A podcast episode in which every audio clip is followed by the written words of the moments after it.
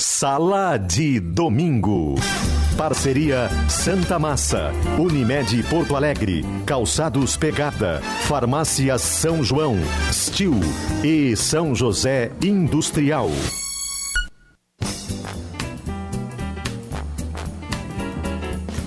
Rafael Collin.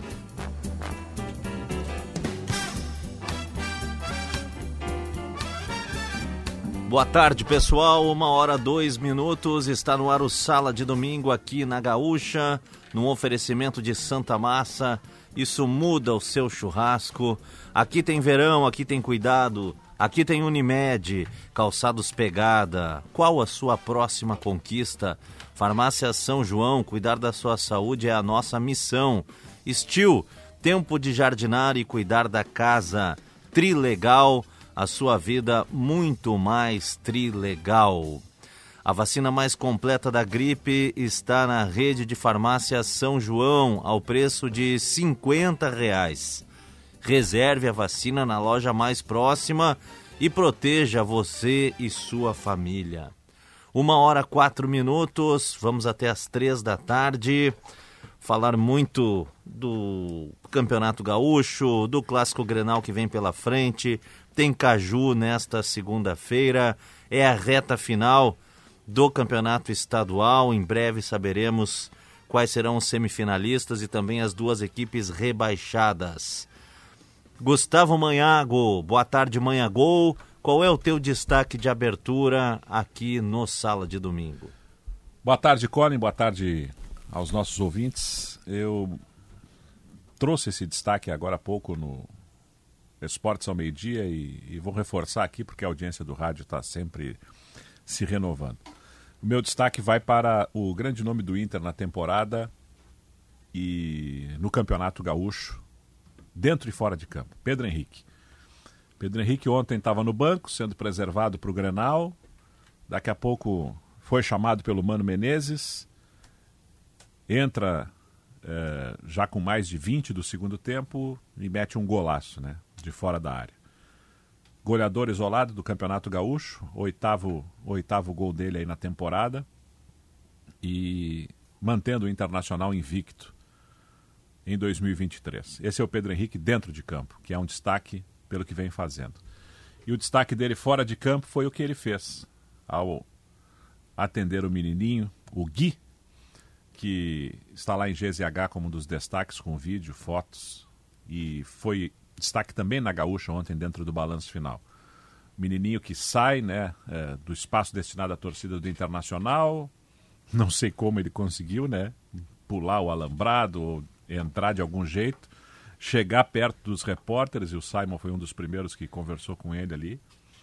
Ele ofegante, depois ficou-se sabendo que ele poucos dias antes tinha passado por um procedimento, né?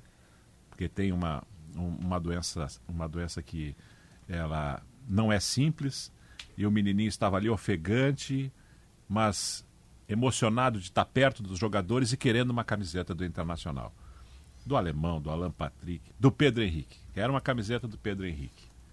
E não é que alguns minutos depois o Pedro Henrique sai do vestiário, entrega a camisa para o menino, abraça o menino, tira foto, selfie, conversa, tornando o 25 de fevereiro inesquecível para esse menino. Então, o que o Pedro Henrique fez ontem é um exemplo de atleta fora de campo. E que outros pudessem ter essa mesma atitude do Pedro Henrique. Porque a gente convive aí com as delegações de Grêmio Internacional e de outros clubes também, que chegam nas cidades, nos hotéis, nos estádios, com uma multidão se amontoando ali para receber um, um autógrafo, tirar uma foto e são simplesmente ignorados pela maioria dos jogadores e membros das comissões técnicas dos clubes que a gente acompanha. E o Pedro Henrique fez realmente uma, uma grande ação, um exemplo de atleta, mostrou empatia. Então, meu destaque é para ele, dentro e fora de campo, e que ele pudesse ser exemplo aí para seus companheiros de Internacional e de Grêmio, que passam lá com seus grandes fones de ouvido, seus óculos escuros, né? em direção ao hotel, em direção aos vestiários, e ignoram a grande maioria dos torcedores que vai ali a vez. A única chance que tem, porque não consegue dinheiro para pagar ingresso para ver o jogo no estádio, vai ali na porta do hotel, vai ali perto do ônibus e às vezes é completamente ignorado. Pedro Henrique ontem foi muito bem. Gustavo Manhago, no destaque de abertura aqui no Sala de Domingo, que tem também Simon Bianchini. E o teu destaque, Simon, boa tarde. Colin, ouvintes, amigos que, que fazem o programa. Uh, o Pedro Henrique, como o Maiago destacou, não é destaque só dentro, mas também fora de campo em Santa Cruz do Sul, que ele era o personagem por ser da casa, ele já tinha feito algo semelhante, ele sabe a importância que ele tem para os colorados e é um torcedor representando essa nação dentro de campo e muitas vezes o Renato já fez isso, estou granalizando de propósito porque acho que isso é importante para passar a importância do gauchão, né? Muitas vezes eu sei que o custo de vida no Brasil está muito caro, elevado, já estão subindo de novo a gasolina, né? Uh, as coisas cada vez sobem mais e fazer uma viagem para Porto Alegre, né, com deslocamento, com alimentação, com o preço do ingresso, está cada vez mais difícil para quem é no interior. Então o gauchão também se justifica para isso, para reduzir a distância e mesmo que a pessoa não consiga ir ao estádio, consiga ir no hotel ou em algum tipo de contato com os jogadores. Eu fico sensibilizado realmente quando a gente presencia cenas como essas. Uh, bom, meu destaque é sobre o Grenal. O Grenal que não vale nada, mas que vale muito. Porque não vai mudar nada na tabela de classificação. O Grêmio vai ser primeiro na fase classificatória, o Inter vai ser segundo, mas é um Grenal. Ele tradicionalmente vale muito, animicamente. Mas ou ele vai confirmar o Grêmio se reestruturando, ou vai marcar o extraordinário trabalho do Mano Menezes, que é um conhecedor da aldeia, não teve a oportunidade de treinar o Inter no clássico, ele sabe disso o que vai impactar animicamente para a torcida e para esse elenco uma vitória num Grenal de uma importância menor. Então é um Grenal que promete muito e por isso acho corretamente as duas equipes vão colocar em campo que se tem de melhor. Não vão esfriar esse clássico Grenal que não vale nada para a tabela de classificação, mas que vale muito para a torcida, mas para a consolidação do trabalho do Grêmio e do próprio trabalho do Inter. Estou muito curioso sobre esse clássico Grenal do próximo domingo, às 8 horas da noite. Tô louco para ver esse jogo. Bruno Flores e o teu destaque de abertura. Tudo bem, Barão, amigos aqui do Sala de Domingo. A gente vai falar muito sobre Grenal. Só que eu quero valorizar também, porque estou acompanhando o Grêmio no dia de hoje, Colin, a entrevista importante do vice de futebol Paulo Calef, dando novas informações e uma nova perspectiva sobre Michael. Pela primeira vez, Colin, o Grêmio fala abertamente sobre analisar um plano B para o Michael. Até então, todas as declarações, inclusive do Renato, eram: Michael é o plano A, Michael é o plano A, Michael é o plano A. E não se falava de outras alternativas. Agora se fala. E o tom pessimista de Paulo Calef ao dizer: não há nenhuma sinalização de que Michael vá ser liberado antes da janela do meio do ano. São informações muito importantes, Colin, nessa atualização de um jogador que é o sonho de consumo do técnico Renato, que disse que Michael mudaria o patamar do time do Grêmio. Será, Cole, que o plano B que o Grêmio começa a analisar tem esse poder que o Renato pensa e acredita que o Michael tenha?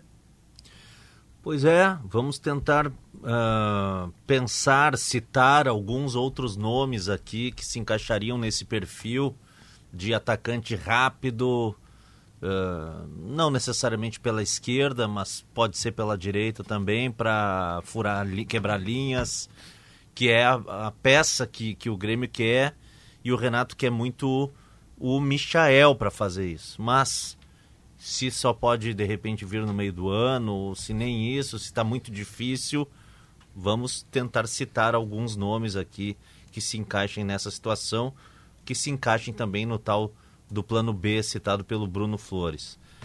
O Calef disse que para qualquer posição, para qualquer contratação, sempre tem que ter outros planos, né? Mas ou seja, vale também para esse caso aí, né, Bruno? E vai ter investidor de novo, né, Colin?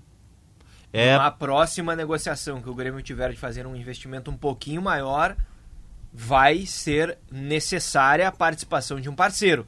porque Outra informação importante dessa entrevista. é que, que o Grêmio realmente tá, tem, tem dificuldades financeiras e precisa dessas parcerias, senão não outros nomes já não poderiam vir também desses que o Grêmio trouxe. Exatamente. Pelo menos quatro ele citou, né? É, ele Quatro falou em jogadores. quatro, eu até fui confirmar essa informação, porque a gente sabe de três, né?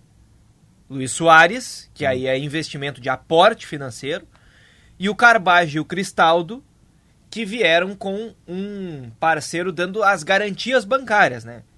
Colocando ali eh, o seu nome como um fiador do negócio, né? Não fazendo necessariamente a injeção de um valor. São negociações diferentes, mas com a parceria.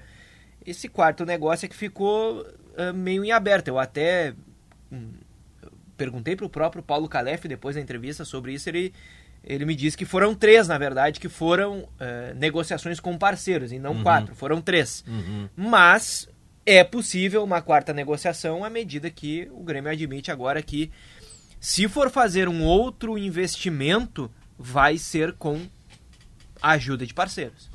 E outra coisa que a gente vai debater é o seguinte: se fala muito desse, desse jogador de lado, mas na sexta-feira o Grêmio não teve o jogador de lado e foi, uma, foi a melhor atuação da temporada, com muita movimentação pelo meio, Vina, Cristaldo, Bitelo, enfim, com, com, com o Soares ali na frente, mas saindo da área para tabelar com esses todos. Então foi um jeito de jogar que como torcedor, e aí ele não falou como vice de futebol, o Paulo Calef gostou demais do que ele viu na sexta-feira. Lucas Katsurayama e o teu destaque de abertura aqui no Sala de Domingo, a 1h14 da tarde. Tudo bem, Colin? Boa tarde a ti, boa tarde a todos. E o meu destaque é exatamente em cima disso que tu e o Bruno conversavam. Na ausência do Michel e na ausência até de um plano B, quem sabe a gente vai por outro caminho. O novo esquema testado pelo técnico Renato. Com, com as peças que ele tem à disposição, e elas são boas peças para o meio de campo, talvez não seja melhor insistir na busca por um ponta, num esquema com um jogador de velocidade, de drible. O Grêmio tem boas peças para esse meio de campo, para jogar mais por dentro e usar esses laterais bas apoiando bastante, que são características é, dessas peças que o Renato tem da linha defensiva. Acho que a resposta não está em contratação. Cheguei a ler algumas críticas de ouvintes né, no WhatsApp. Ah, porque o Renato não se adapta ao grupo que ele tem?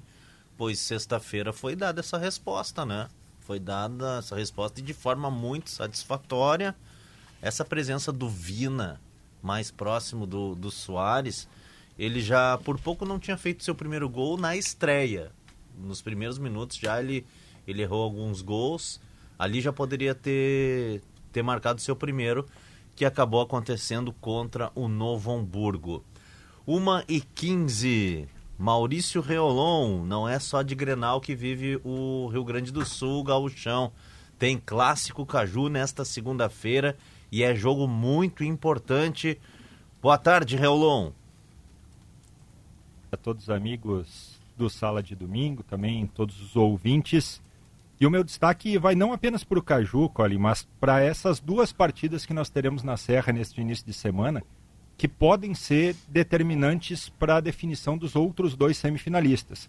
Como o Simon citou e, e ficar claro na tabela, o Grêmio e Inter tem uma situação muito bem encaminhada para ficar como primeiro e segundo colocados.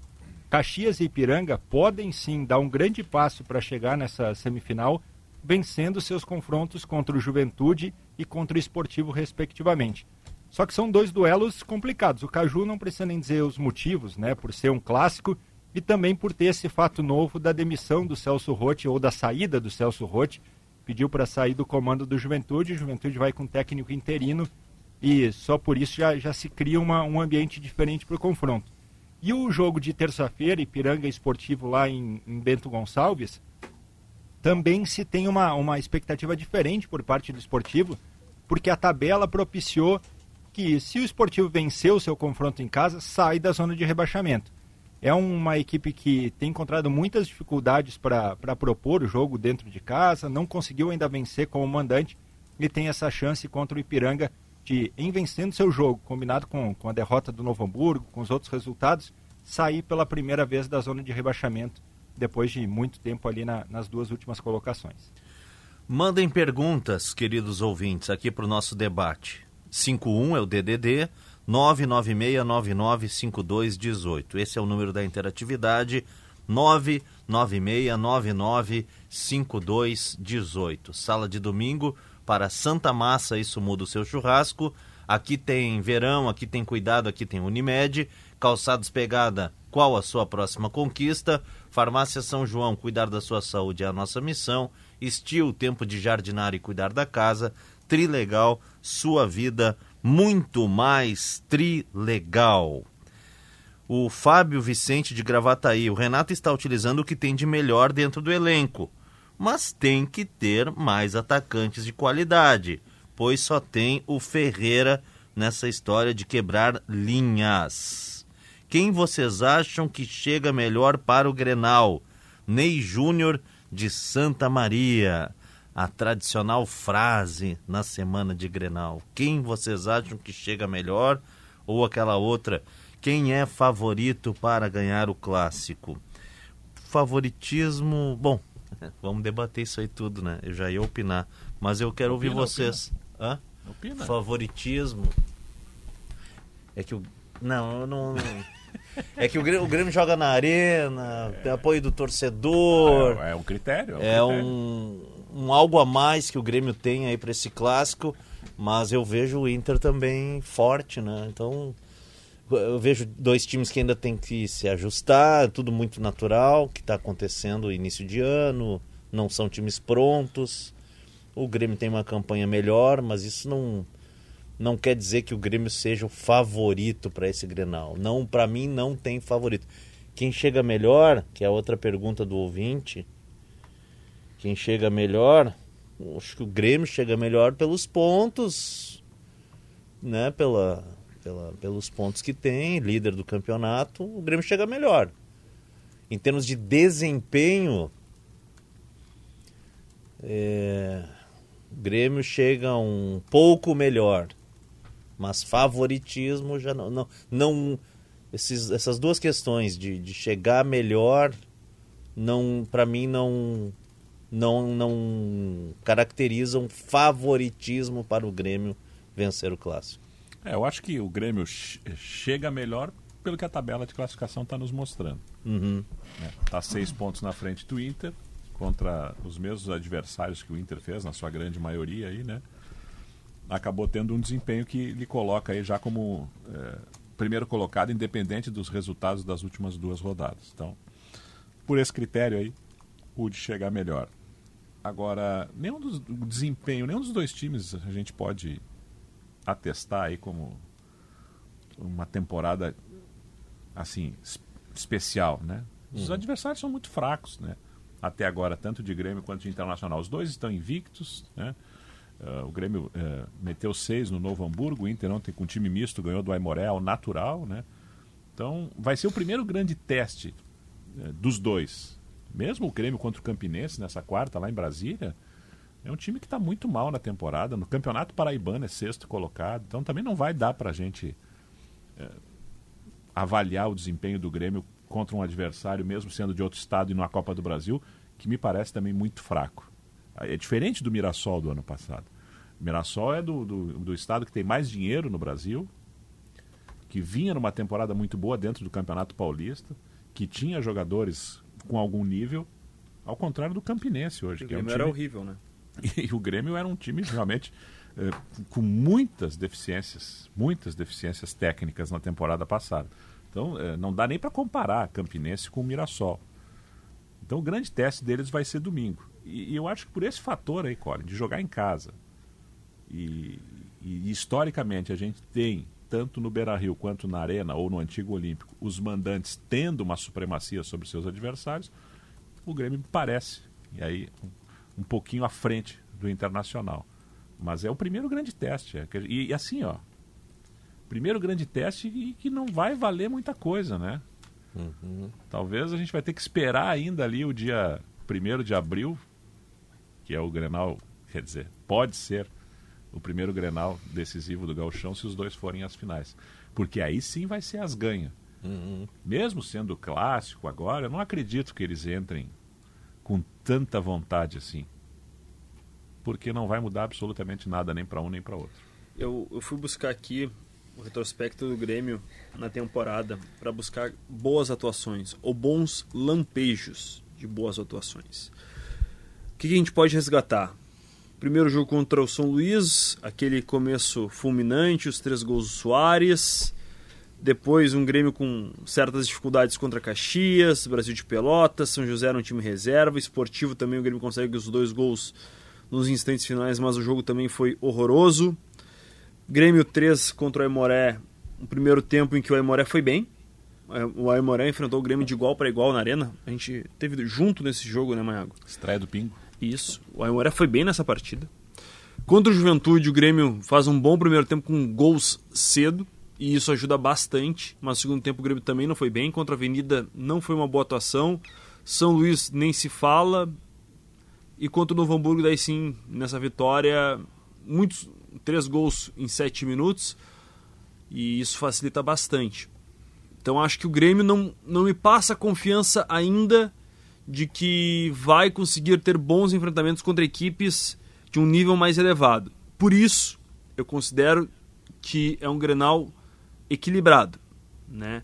O Inter já tem uma base desde o ano passado, o Mano conseguiu religar a chave uh, das atuações do ano passado e acho que o Inter, nesse momento, está querendo mais uma vitória em Grenal. E o Inter precisa mais de uma vitória.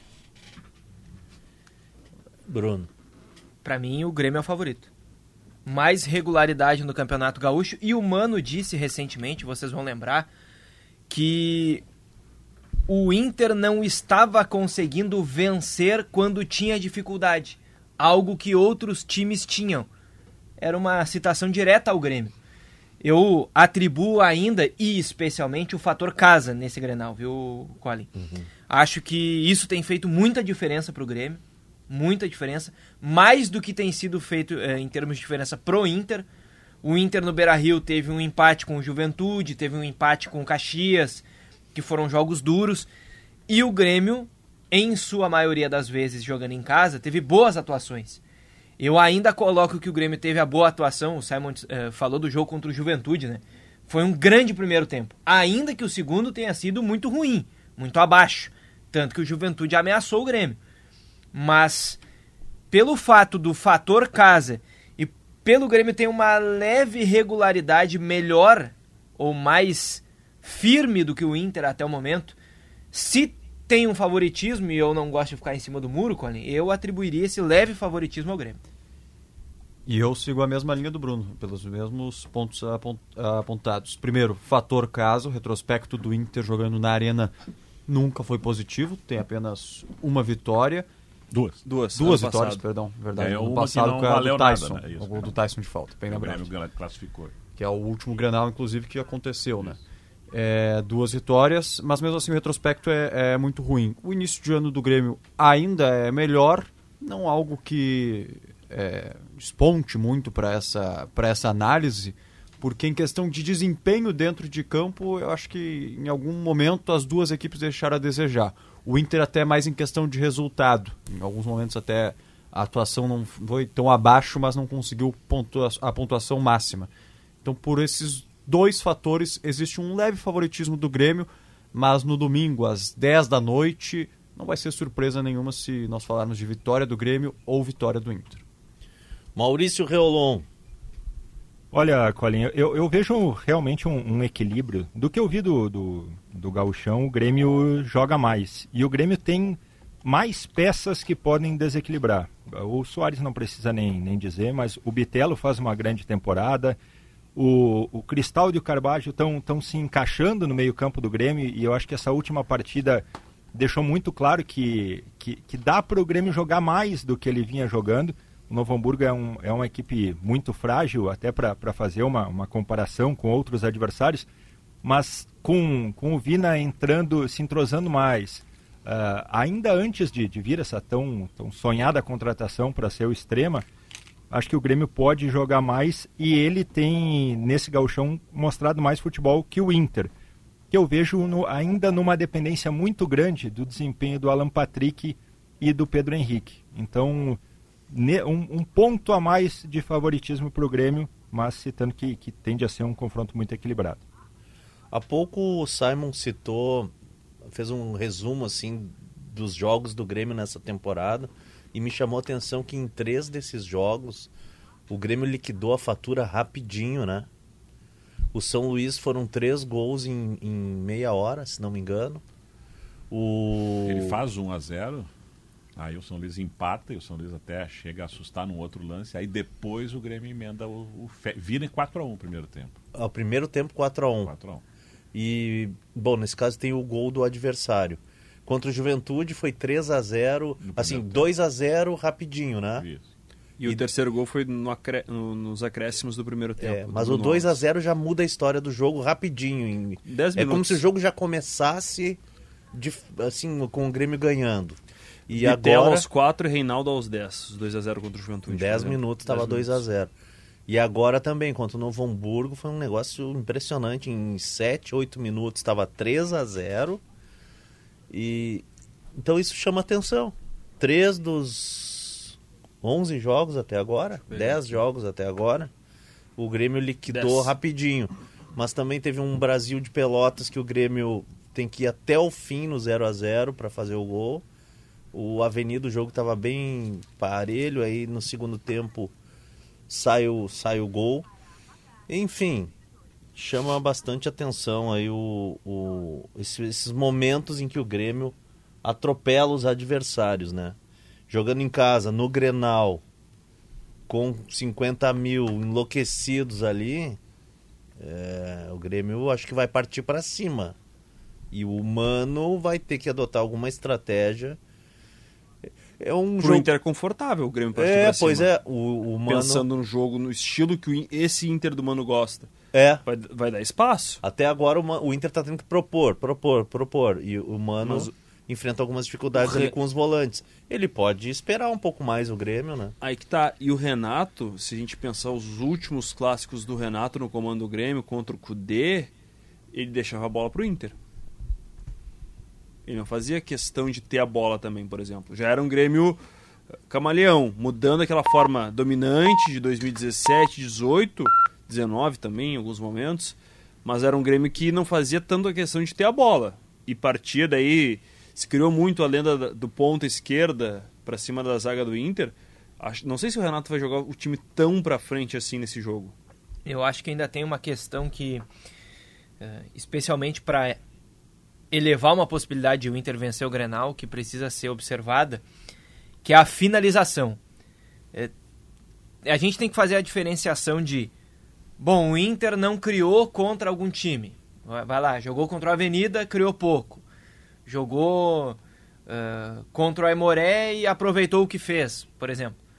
Mas nos jogos em que o Inter mais teve espaço e mais chances de gol, que eu acho que a gente pode botar que são os jogos contra o Juventude e contra o Caxias em casa, o Inter criou, mas teve dificuldade para fazer. Ainda que o Inter tenha um dos melhores ataques da competição. Eu acho que é, o Inter, para vencer o Grenal, se tiver espaço, se tiver uma condição de, de jogo que seja essa que o Simon estava é, levantando como uma possibilidade, o Colin também, de o Grêmio tentar atacar e tentar e, e aí dar um espaço que o Inter gosta, precisa saber matar. E essa foi uma dificuldade que o Inter apresentou nesse ano. Quando teve espaço, porque aí a gente vai ver outros jogos que o Inter teve dificuldade de criar essa chance contra times retrancados. Aí é uma outra situação. Mas quando tem espaço, tem que saber matar. Essa é uma, é, esse certamente é um ponto que, que o Mano vai precisar prestar atenção pro Inter querer ganhar o Grenal, por exemplo, jogando fora de casa.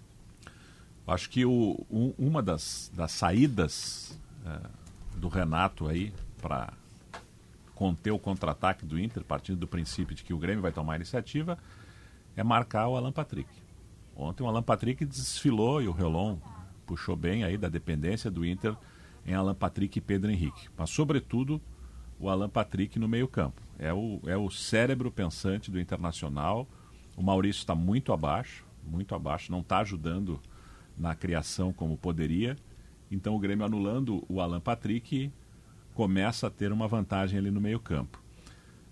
Eu não sei se ele vai reforçar a sua escalação como fez com o Novo Hamburgo, com esse meio-campo aí diferente que deu muito certo contra o fraco Novo Hamburgo. Talvez contra o Campinense dê certo também.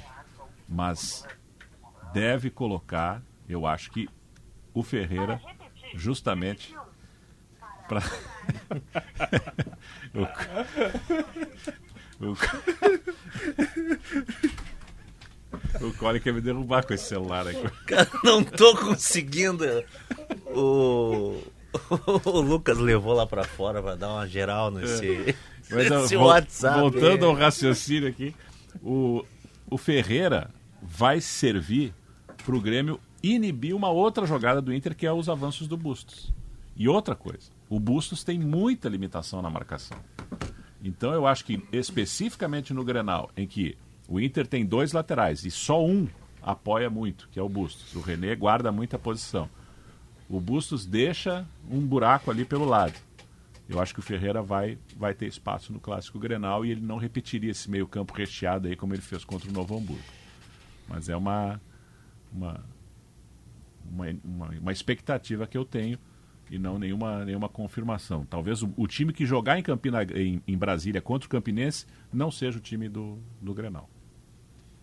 Nessa E- formatação. E eu sinto, até em cima do que vocês, vocês dois últimos, o Bruno e o Maiago estavam falando, que vai ser um Grêmio tendo mais a bola. O, o Simon trouxe aqui, pelo menos nos últimos grenais, do Renato, e aí pegando o Codê como exemplo, é, o Grêmio deixou mais a bola com o Inter. Mas eu sinto que nos últimos anos o, Grêmio, o Grêmio foi perdendo qualidade técnica nas peças e aí isso se tornou quase que uma imposição. Hoje o Renato tem boas peças, principalmente no meio de campo, para ter essa bola. É um Grêmio com muitas peças ofensivas, até os laterais são de muito apoio. Eu acho que a gente vai ver um Grêmio atacando muito, principalmente por jogar em casa. E aí eu acho que é bom pro Inter, principalmente, que a gente vê o, o, o Inter se dando bem, principalmente quando enfrenta equipes de igual para igual, de pe mesmo peso, e pode sair explorando contra-ataques. Foi assim que o Inter foi vice-campeão brasileiro e nesse início de ano tem alguma certa dificuldade para encarar essas, essas equipes do Campeonato Gaúcho, porque tem que propor jogo e acaba é, esbarrando numa estratégia que não é a do técnico Mano Menezes. E justamente por esses laterais do Grêmio serem muito ofensivos, e aí depende até, é, imagino que pela leitura a tendência é que seja o Tassiano, e aí tem um equilíbrio um pouco melhor. Mas compensação do outro lado é o Reinaldo, que é um jogador que apoia muito. Acho que o Inter sim que deve explorar bastante essa saída do Grêmio, que tem, tem utilizado muitos laterais para apoiar o ataque, pode ser um fator bem determinante para o resultado do clássico. Que trabalham para as defesas, né? O, o Inter para conter o Luizito Soares, e não é só isso, é tudo, todo, toda a inteligência dele, não é só a técnica, mas a inteligência de abrir espaços e, e gerar a penetração de outros jogadores na área. Então, a- essa atenção redobrada realmente que tem que ter. E no caso do Grêmio, eu acho que o Inter vai de Pedro Henrique e Wanderson para encaixar esses contra-ataques, es- esperar um pouquinho mais e a hora que der, o Alan Patrick com a técnica dele abastece esses velocistas e não é só um, os dois são velocistas e habilidosos. para a zaga do Grêmio também não vai ser nada fácil conter esses jogadores. Acho que especialmente também porque os laterais de ofício do Grêmio são laterais com vocação ofensiva também, né? Sim. O Reinaldo, até o João Pedro também é um jogador que contribui bastante na fase ofensiva do jogo. É por isso que eu falei anteriormente até, Colin, que eu não me por sur- isso que ele vai, por isso que o Renato vai de Thiago Santos, então. Não, não me surpreenderia se o Tassiano fosse o titular do lado direito ali. Hum, Não me surpreenderia mesmo. Porque o Inter eh, joga bastante pelo seu lado esquerdo, né? Com o Wanderson por ali, com o Depena por ali. E Fábio treinou hoje, né? Ele tá correndo, Não, não ele foi- faz o aquecimento com os demais jogadores. Ontem foi assim também. E depois ele não participa do restante. Ele ainda tá na transição física. O João Pedro não foi mal nessas duas partidas, viu? Ele jogou acho que uns 70 minutos, né? Saiu lá em Juí, né? Ele sai na metade do segundo tempo, mais ou menos. E agora contra o Novo Hamburgo, ele também teve uma atuação é muito pequena a amostragem, mas ele mostrou mais que o Fábio. Não sei, eu- claro, o Tassiano está sendo utilizado com mais frequência até pelo ritmo que ele tem. Mas o João Pedro não foi das piores. Mas ele praticamente não foi exigido defensivamente, Também, né? também é e, e no apoio os laterais foram bem acionados, principalmente nesse esquema do jogo contra o Novo Hamburgo, e aí realmente ele, ele foi, foi bem. Mas agora jogando contra um ataque do Inter, eu acho que precisa ter mais equilíbrio. O Tassiano é mais marcador, me parece, que esses dois, essas outras duas opções. João Pedro contra o São Luís, 84 minutos em campo. A mais ainda. É, Até o Grêmio se surpreendeu que ele eh, conseguiu aguentar tanto em campo, né? Mas João Pedro, para mim, na comparação, ah, por mais que o João Pedro não tenha tido uma carreira de grandes clubes na Europa, claro que ele vestiu a camisa do Porto, mas o Fábio ele disputou Liga dos Campeões, jogou no Manchester United, enfim. Não, por Mas- histórico sim, mas, eu Mas digo o João Pedro, o. João Pedro, sempre que eu vi, eu gostei desse jogador. É, é. Não, não é um jogador tão descartável assim. E eu concordo contigo. O melhor João Pedro, pra mim, é melhor que o melhor Fábio. dessas de- pequenas amostragens aí, porque o Tassiano ele não tem o cacuete de. Ah, ele Eita, vai, vai ele- ajudar ele quebra na galho. marcação ali, vai ajudar a marcar o Wanderson. Temporário. Tu falou sobre a questão de velocista, Cor. Mas e lá na frente, uma opção de ataque, né? É. Porque o Grêmio não tem o extrema pela direita. Se, se jogar com o extrema, vai ser o extrema da esquerda, que é o Ferreira. Na direita vai ser alguém improvisado ali, um meia fazendo aquela Bitelo ali, composição. né? Provavelmente. Bitelo que não, É. né? Olha, olha como deu opção o João Pedro aí nesse jogo contra o Novo Hamburgo. Chega é o mais. Novo Hamburgo, mas é o Sim. que temos para o momento, né? Uhum. É, mas o Fábio correndo, começou a correr ontem, né? Ontem. Dá pra projetar que ele fique à disposição, né? O Rito, como ele não foi uma lesão tão grave assim, ele não perdeu tanta capacidade física, dificilmente, por exemplo, contra o Campinense ele vai, vai atuar. Uma leitura de quem acompanha não tem informação.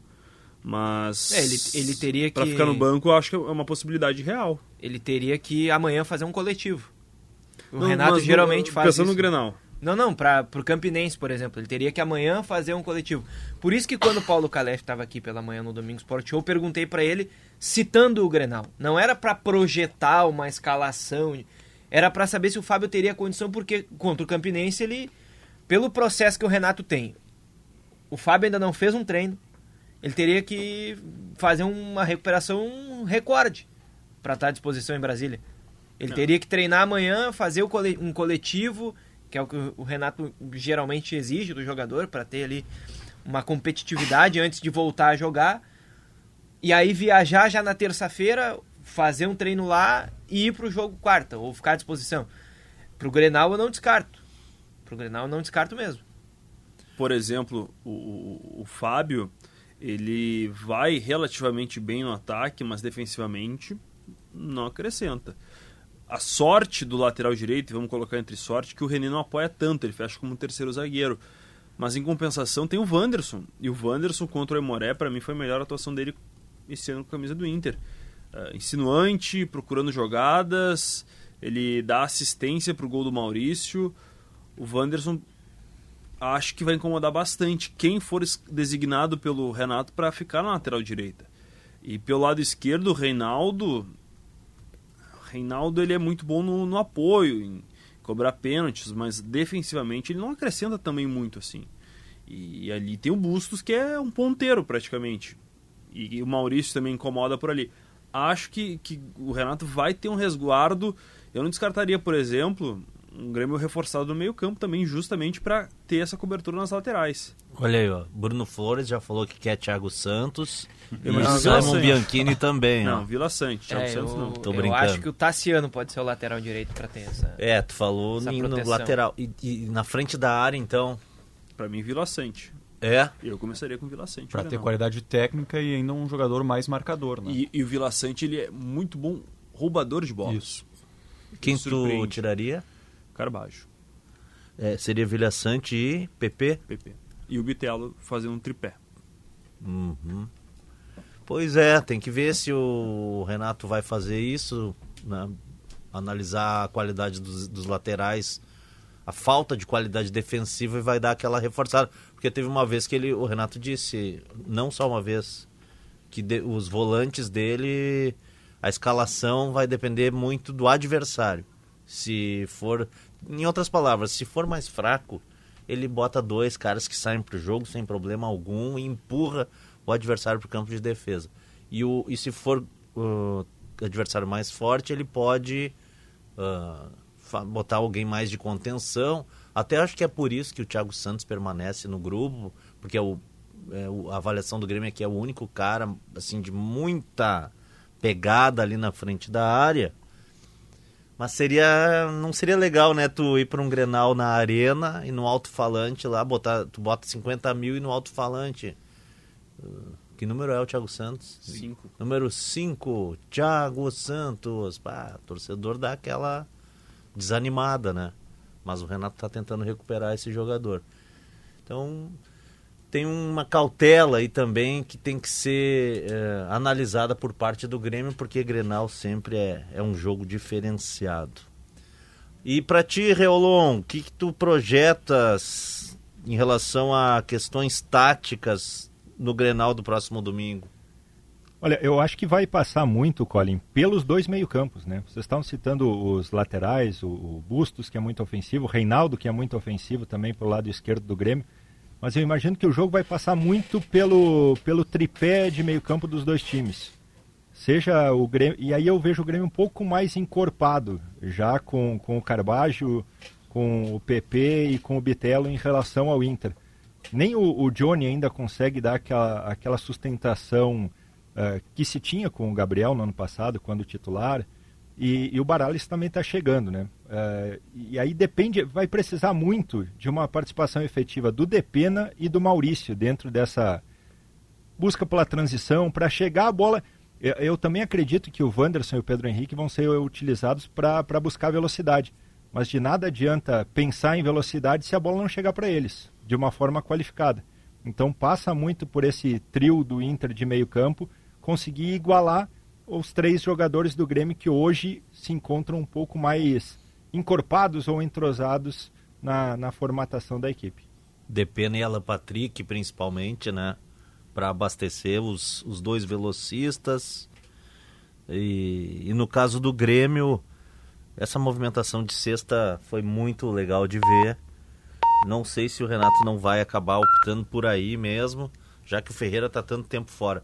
Por sinal, Sobre o Ferreira, o Calef esclareceu aqui, deixou, deixou muito claro que é, é questão assim de, de, Não sei se foi essa palavra que ele usou, mas é muito desgaste físico que o Ferreira teve e ele está passando por um processo de recuperação. Não é qualidade técnica, né, Bruno? Carga dos trabalhos da pré-temporada, né? É isso, que o, isso. que o que aconteceu. O, o Calef não citou isso, mas o que o Ferreira teve foi um desconforto no adutor da coxa direita. E no ano passado, o Ferreira teve lesões musculares no músculo adutor da coxa esquerda e direita. Teve nas duas. Então o Grêmio tem muita cautela com isso. Então quando o Ferreira, depois dessa pré-temporada forte, né, dos primeiros compromissos aí do, da temporada de 2023, começou a alegar essas dores, a sentir desconforto, o Grêmio já preservou para ele fazer trabalho físico, para ele fazer outras atividades e não correu o risco de ter uma lesão. Ele não teve lesão, mas como ele tinha essa dor no adutor da coxa direita, que já foi uma lesão que ele teve no ano passado, o Renato, com a comissão técnica e o departamento de futebol, resolveram eh, que o Ferreira ia segurar, ia fazer outras, eh, outros trabalhos físicos para ficar 100%. A única diferença até, Colin, é que uh, não é de ontem para hoje que o Ferreira está treinando. Faz pelo menos uma semana aí que eu tenho visto o Ferreira treinar normalmente. Talvez ele não tivesse a condição ideal para jogar 45, 90 minutos, mas há alguns dias o Ferreira vinha participando pelo menos dos treinos coletivos pós-jogo, né, dos reservas contra a gurizada do sub-20.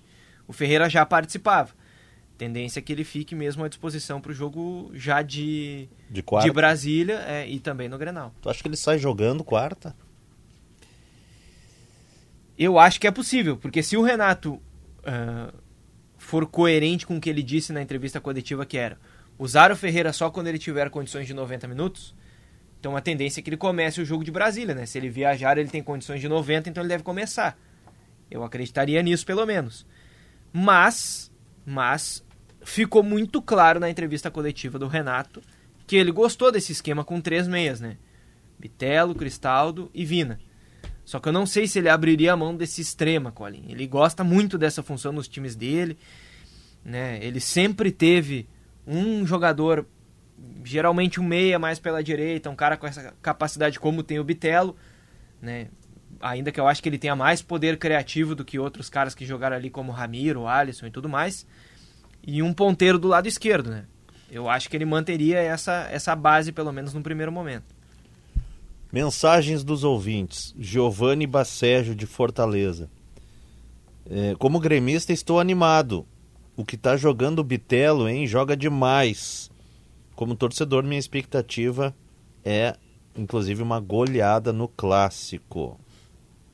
Giovanni Bacejo, de Fortaleza. Ah, o Grêmio tem a melhor defesa, melhor ataque, líder com seis pontos à frente do vice e depois de 6 a 1 com uma aula de futebol do time do Renato, o trabalho extraordinário é do Mano Menezes, Paulinho de Passo Fundo. É que a amostragem do Mano é maior, por isso eu utilizei. É Paulo? Hum, Paulinho. Paulinho. É, a amostragem do trabalho do Mano, a sequência é maior. Por mais que o Renato, é, a gente esteja acostumado com o Renato no Grêmio, o Renato sai em 2021, volta praticamente em 2023, né? Ele só conclui a Série B. Então, o, o trabalho de forma contínua do Mano é maior e o time do Mano já foi testado contra grandes adversários. Teve um fracasso que foi contra o Melgar? Sim, mas quantos e quantos adversários de, de nível, nível interessantíssimo? Flamengo, Palmeiras, Atlético Mineiro e outros clubes o Inter enfrentou e venceu com autoridade no ano passado. Então, por isso, eu digo que o trabalho do Mano desde o ano passado é extraordinário. Uhum. Não é só dessa temporada de 2023. Opinião impopular. O amigo já deixa claro que é uma opinião impopular. O atual goleiro, apesar de promissor, também não passa essa confiança toda, não. Sexta-feira, quando foi exigido, mostrou uma bela mão de alface. É o Cristiano Lima, de Santa Maria, falando sobre o Adriel. E, e o Bruno já coloca o Adriel como goleiro titular do Grêmio, né? Acredito que sim, pela sequência, né? Uhum. Para pelo menos aparentemente ser o titular contra o Campinense, então também acredito que seja no Grenal. né? O Breno não joga desde o jogo Juventude, né? É. Desde 9 de fevereiro. É. Eu entendi as duas primeiras partidas do Adriel como oportunidades. Essa, pra mim, foi a confirmação como titular. Porque tu não vai botar agora o Breno num jogo de mata, retornando à titularidade depois de um longo tempo parado. É, para mim, ontem era o jogo pra entender quem o Renato tá entendendo como que é o titular hoje. Alguma dúvida de que o Mano Menezes vai ficar ultra defensivo nesse Grenal? Que vai só especular nos contra-ataques? É o que diz o Fernando Guelner, de Gravataí. Ahn, quem mais aqui? Thiago Santos não pode ser alternativa para o Grêmio. Os números não embasam isso, diz o torcedor aqui. Ah, essa crítica já é antiga em relação a Thiago Santos. 996995218. 996995218. Luciano, quero ver o Pedro Henrique jogando em cima do Kahneman. Luciano de Santa Cruz do Sul. Vai ser um jogo interessante da gente ver também o, o Kahneman com, contra um adversário mais qualificado, né? Porque eu tenho minhas dúvidas em relação à velocidade do Kahneman. Não sei se eu não estou exagerando aqui, mas Um jogador do Inter merece demais ser titular. Matheus Dias é o melhor volante que o Internacional tem atualmente. Perfeito. Amilcar de Dom Pedrito. Fala. Manhago. Foi o, o, o meu escolhido para melhor em campo ontem. eh, teve uma, uma, uma, uma bela participação também eh, nos votos da, da galera aqui no aplicativo. E, e eu questiono aí até essa eh, vantagem que o Baralhas vem tendo em relação ao Matheus Dias, né? Será que era necessário esse investimento? O Matheus Dias ele não mostrou ontem, né? Já no ano passado, quando utilizado pelo Mano, ele mostrou ser um jogador que tem potencial. E, e a entrada do Baralhas, a vinda do Baralhas, realmente dá um- uma freada nesse crescimento do Matheus Dias, porque ele passa a ser hoje um reserva do reserva, né? Partindo do princípio que o Mano não vai jogar com Baralhas e com Johnny. Vai ser um ou outro. E talvez quando voltar o Gabriel Ruff Ruff no segundo semestre, a gente possa ter um, uma outra formatação de time.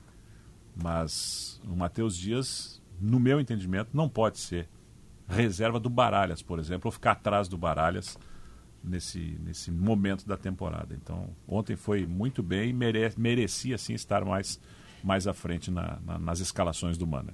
Eu gostaria de ver mais futebol no Baralhas também. É, esperava um pouco mais, né? Não, não tô vendo. Mas é começo, né, gente? Sim, é começo. É começo, mas já queria Começo ver alguma coisa. trajetória. Eu acho ele um jogador interessante. Claro, no Atlético Goianiense aqui, com novos companheiros, por isso eu vou passar um pouquinho pano, uma linguagem popular que a gente tem utilizado. Ainda quero ver um pouco mais do Baralhas, porque sempre chamou atenção jogando no Atlético Goianiense, é um jogador relativamente jovem e, claro, eu concordo. Chega para disputar espaço com o Matheus Dias. O Mano ontem até falou: não, eu não vejo como concorrência por, por lugar, por espaço. A gente tem várias competições. Mas naturalmente, aos 22 do segundo tempo, quando tiver que colocar um volante, vai olhar, tem o Baralhas e o Matheus Dias. No primeiro momento, vai botar o cara um pouco mais experiente. Isso não é só do Mano, isso aí vem dos próprios outros treinadores também. Então, eu entendo que vem pra, pra. Acho que o Inter não precisava ter feito talvez essa contratação, podia ter dado mais chances, mas mesmo assim acho o Baralhas. Sempre gostei dele quando vi em atuação pelo Atlético Goianiense. E acho um jogador interessante que pode ainda evoluir no Inter. É, talvez essa comparação seria mais fácil de fazer se o, Matheus Dias tiv- tivesse atuado mais na temporada, né? A gente viu muito pouco dele e ontem, pelo menos, ele comete alguns erros, mas ele pelo menos mostra bastante personalidade, ele não, não se intimida muito, que é, o que é interessante. Agora, para um clássico Grenal fica difícil, né? Um jogador que tem poucos jogos como profissional atuar mesmo que seja como reserva. Nesse momento, por uma questão de segurança, atenção que é um clássico, ele fica ainda como terceiro, né? Se tivesse ter sido testado ah, mais vezes antes, poderia ser uma opção. Bruno de Canoas, ninguém vai falar então do gol que o Adriel, Adriel sofreu contra o Novo Hamburgo, que espalmou para frente da área pequena e tomou o gol. Breno, sem dúvida, é o melhor goleiro do Grêmio, diz o Bruno de Canoas. Vocês acharam falha nesse lance aí ou não? Do Adriel no gol do Novo Hamburgo? Talvez o gesto técnico, o Bruno é, é goleiro e pode talvez falar melhor um pouquinho aqui.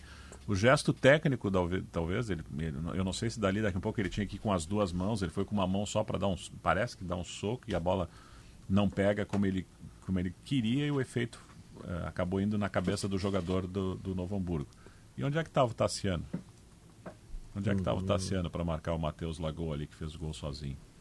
Então, é- é- acho que é. a- tá, se a gente levar assim ao pé da letra, uma falha, mas não é uma falha grotesca, assim, gritante, e que já tivemos dos outros né, goleiros. Então, acho que, para mim, o Adriel tem esse crédito aí. Ah, para mim também. E para ti, Bruno? Eu tô junto com o Maiago. Eu acho que eh, a gente pode considerar um, um erro ali do gesto técnico mesmo. Eh, eu não consideraria uma falha, assim. Pra mim, o termo falha é de uma jogada mais mais clamorosa, assim, de, de um de uma ação mais grave do goleiro. De ter comprometido, Isso, talvez. isso, isso, isso, isso. Até porque, eh, se a gente prestar atenção no lance, é um chute do jogador do Novo Hamburgo pelo lado direito, que ele tá marcado pelo, pelo Kahneman, E o Tassiano perde a referência do cara que tá vindo atrás dele. Então, o Adriel ele dá o rebote pro segundo pau e não exatamente pro meio da área. Tem, tem um rebote é, necessariamente dito, mas parece que ele conscientemente dá o rebote para para segunda uh, pro segundo pau, imaginando o que o Tassiano também pensou, que o cara entraria pelo meio. E aí o atacante do Novo Hamburgo, o jogador do Novo Hamburgo, Matheus Lagoa, ele inteligentemente vai pro segundo pau. Ele tem a leitura de ir pro segundo pau e não pro meio da área. Uhum. Então eu não, não considero uma falha, assim, é um erro. Como é o erro do Adriel, é também o erro do Tassiano ali na marcação. Agora, uh, eu uso um critério que eu uso com os outros goleiros do Grêmio também. Mas mais para o Adriel, que é o que tem menos jogos de todos eles. É um goleiro de 22 anos que está começando a ter as suas oportunidades.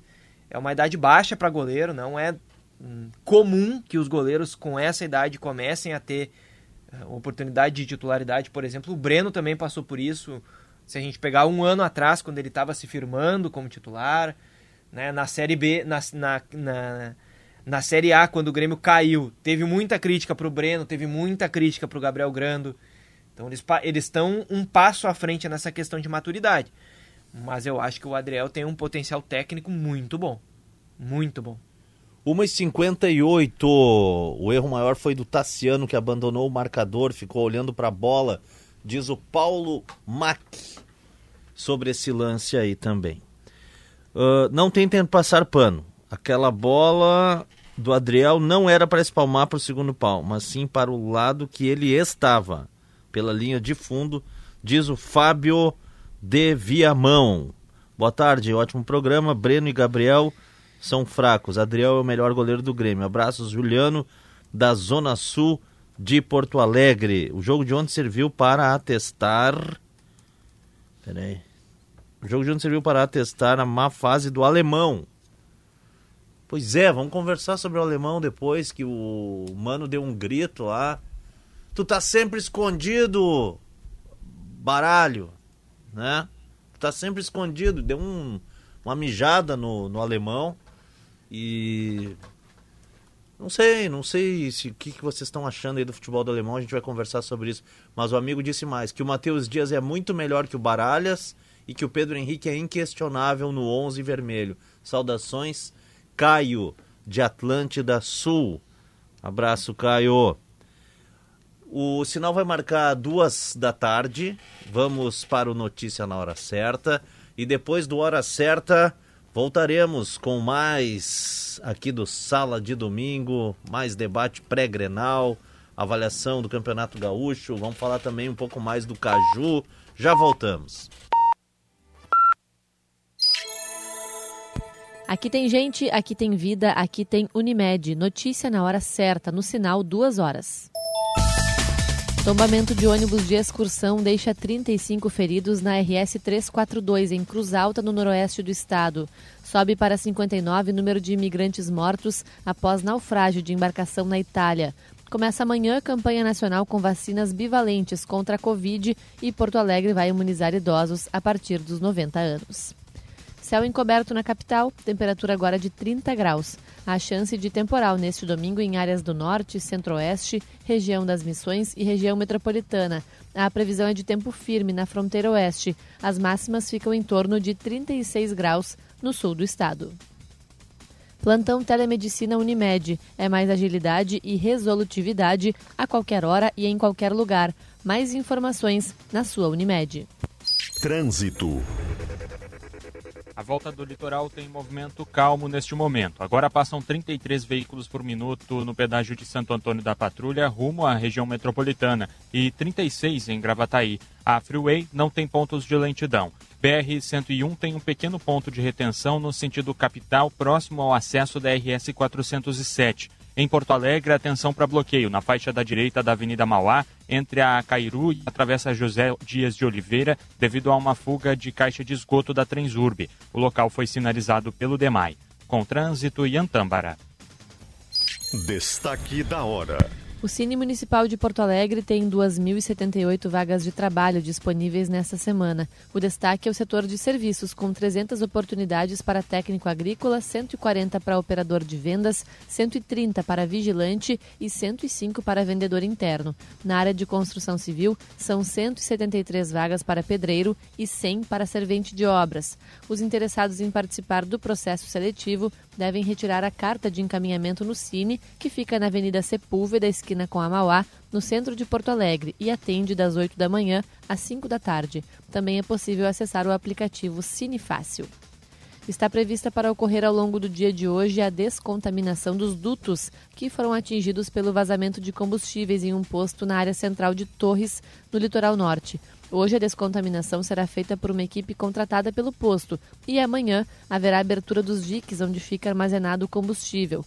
Os trabalhos ainda deixam uma garagem interditada nas proximidades do posto. O vazamento do material explosivo foi percebido na sexta-feira por moradores que sentiram forte cheiro vindo do estabelecimento, o que gerou bloqueios na região. Aqui tem gente, aqui tem vida, aqui tem Unimed. Notícia na hora certa volta na rede Gaúcha Sat às 3 horas. Para a Rádio Gaúcha, Bibiana Dil.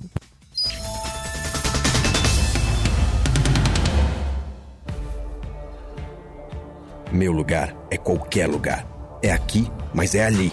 É se descobrir no caminho, mesmo que às vezes a gente se perca. É estar pronto para novas experiências, pronto para qualquer desafio.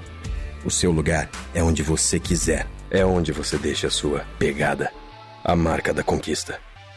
Conheça a coleção da Calçados Pegada no Instagram, arroba Pegada Shoes. Ou encontre o seu nas melhores lojas do país. Meu nome é Luiz Augusto Mena Barreto, eu sou juiz de direito no estado do Pará, a 5 mil quilômetros de distância. E quando eu fui para lá há 20 anos, eu me sentia muito sozinho. E depois de tanto tempo, a internet pôde trazer a Rádio Gaúcha até mim.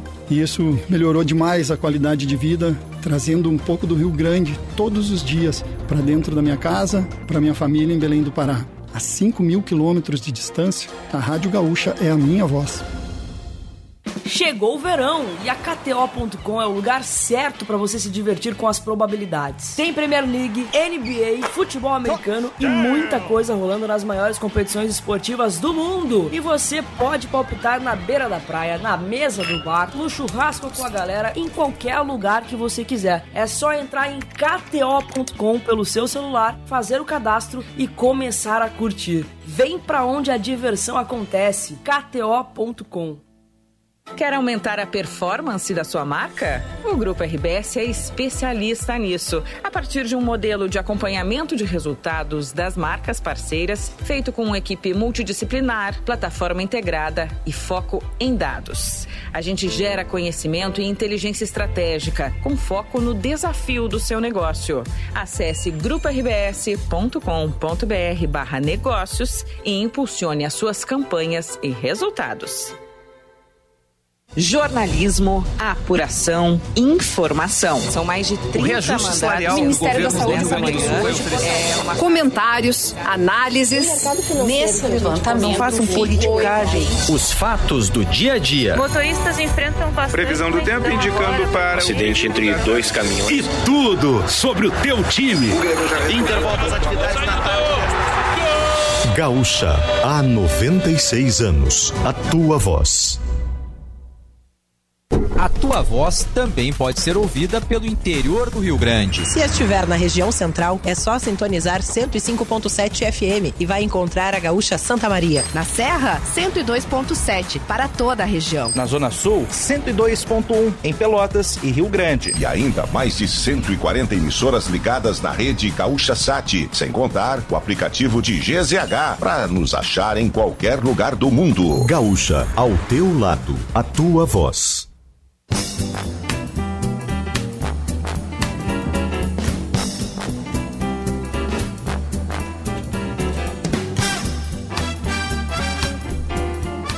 De volta com o Sala de Domingo, agora são duas horas e seis minutos. Se ele não apareceu pela manhã, agora à tarde ele está entre nós. O sol e a temperatura um pouquinho mais elevada, agora 24 graus em Porto Alegre. Tempo bom também na região metropolitana. Sala de domingo para Santa Massa, isso muda o seu churrasco. Unimed, aqui tem verão, aqui tem cuidado, aqui tem Unimed. Calçados Pegada, qual a sua próxima conquista? Farmácia São João, cuidar da sua saúde é a nossa missão. Estil, tempo de jardinar e cuidar da casa. Trilegal, sua vida muito mais trilegal. Daqui a pouco eu vou falar para vocês do lance da rodada também. E em breve aqui a gente vai votar no lance da rodada. Você pode ir lá no Instagram, que as questões já estão colocadas lá no esportesgzh, tá bom? Daqui a pouco eu falo mais aqui. São duas questões de Grêmio, duas questões de Inter, que vocês podem ir votando. E a gente debate também na sequência. Duas e sete, no debate hoje aqui no Sala de Domingo, Simon Bianchini, Gustavo Manhago, Bruno Flores, Lucas Katsurayama e Maurício Reolon. Na primeira hora, fizemos algumas projeções do Clássico Grenal do próximo domingo, às 8 horas da noite, na Arena.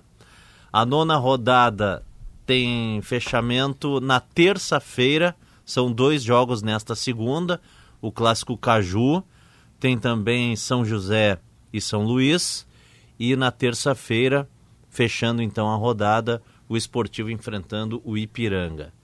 Sobre o clássico Caju e também outras mais do Gauchão, a gente fala a partir de agora e o Maurício Reolon dá mais detalhes pra gente sobre o Caju.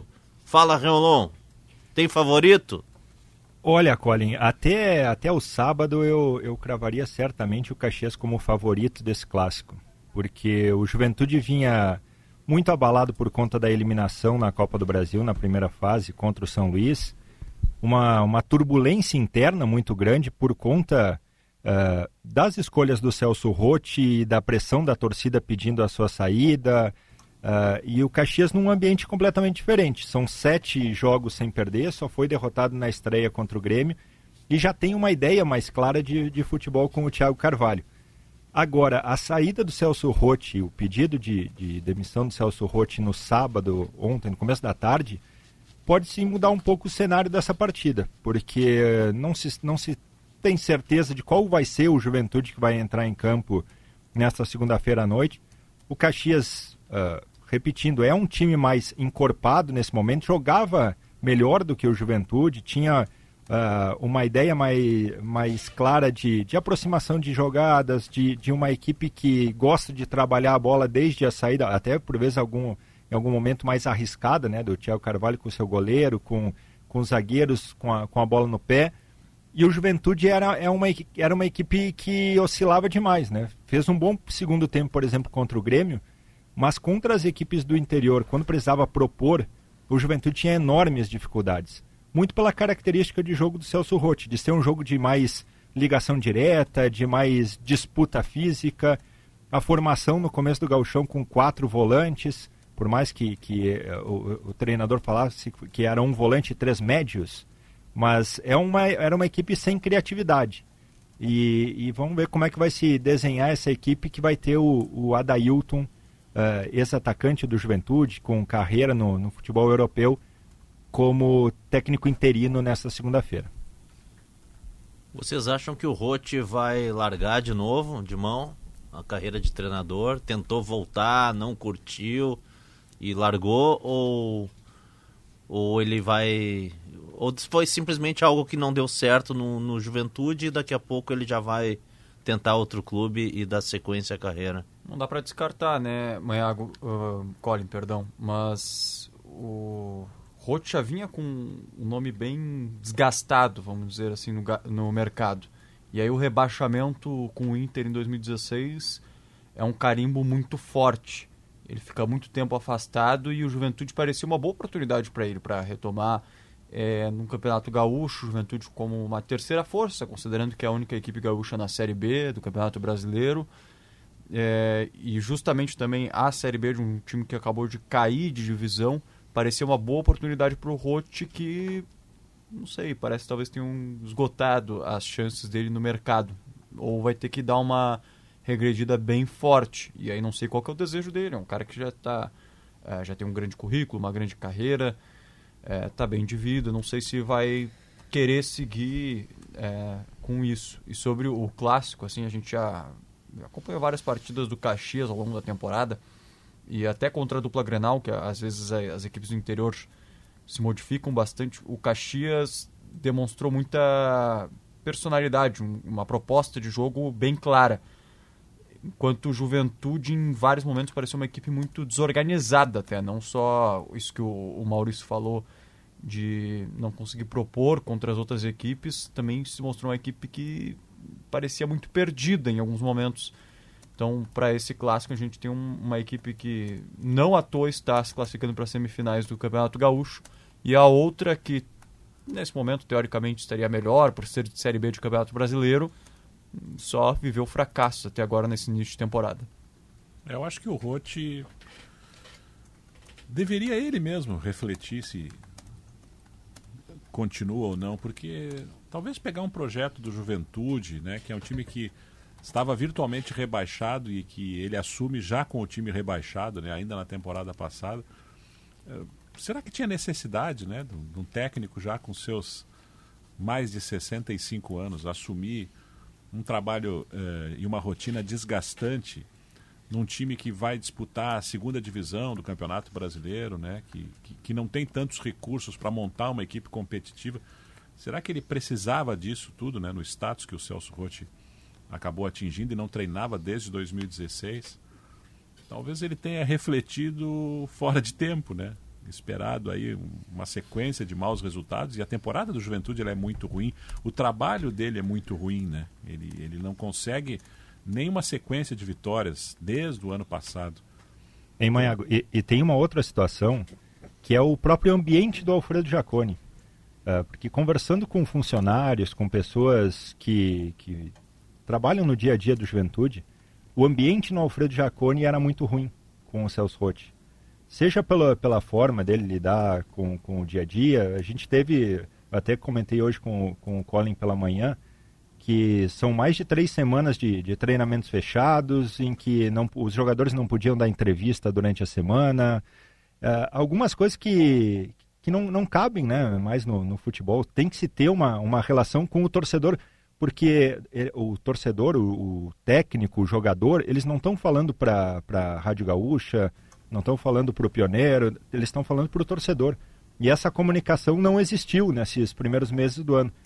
Claro que isso é um ponto, né? O, o dentro de campo é o que vale, e muitas vezes isso é abafado se o resultado vem.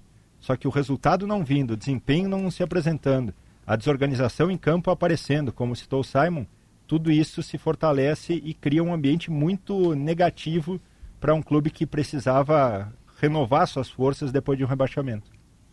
O Celso teve todo um cuidado, né, Reolon, de assumir o Juventude só depois de matematicamente o rebaixamento da equipe para a segunda divisão.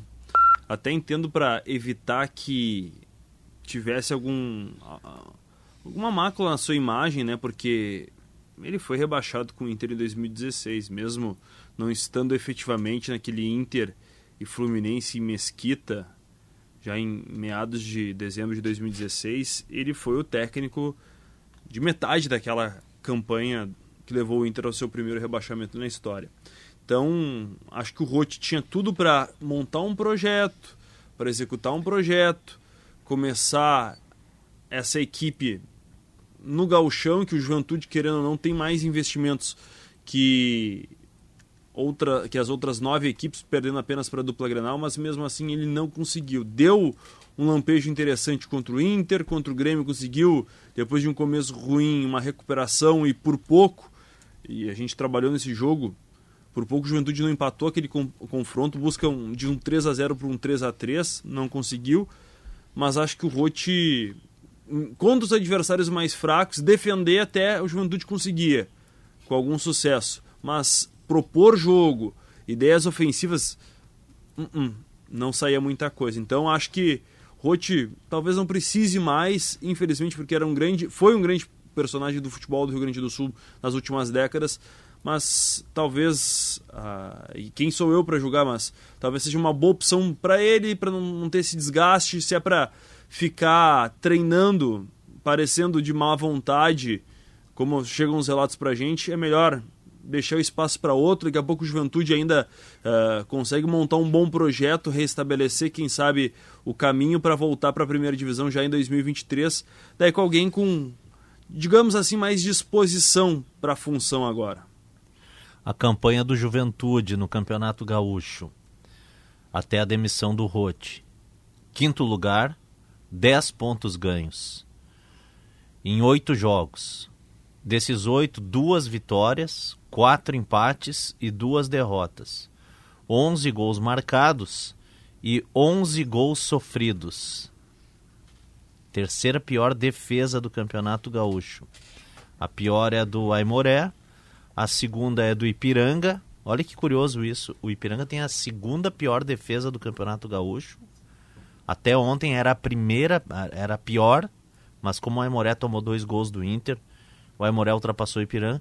E mesmo assim o Ipiranga está na terceira colocação, porque apesar de tomar 12, fez 14 gols e é o terceiro melhor ataque da competição. Alguns números chamam a atenção. Mas e principalmente a queda da Copa do Brasil, né, Colin? Porque imagina é. o quanto que isso afeta o orçamento do clube.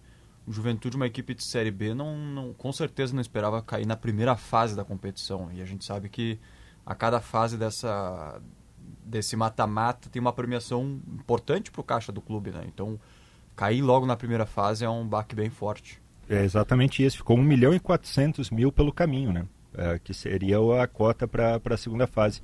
E o Colin citou esses dois jogos, as duas vitórias em casa.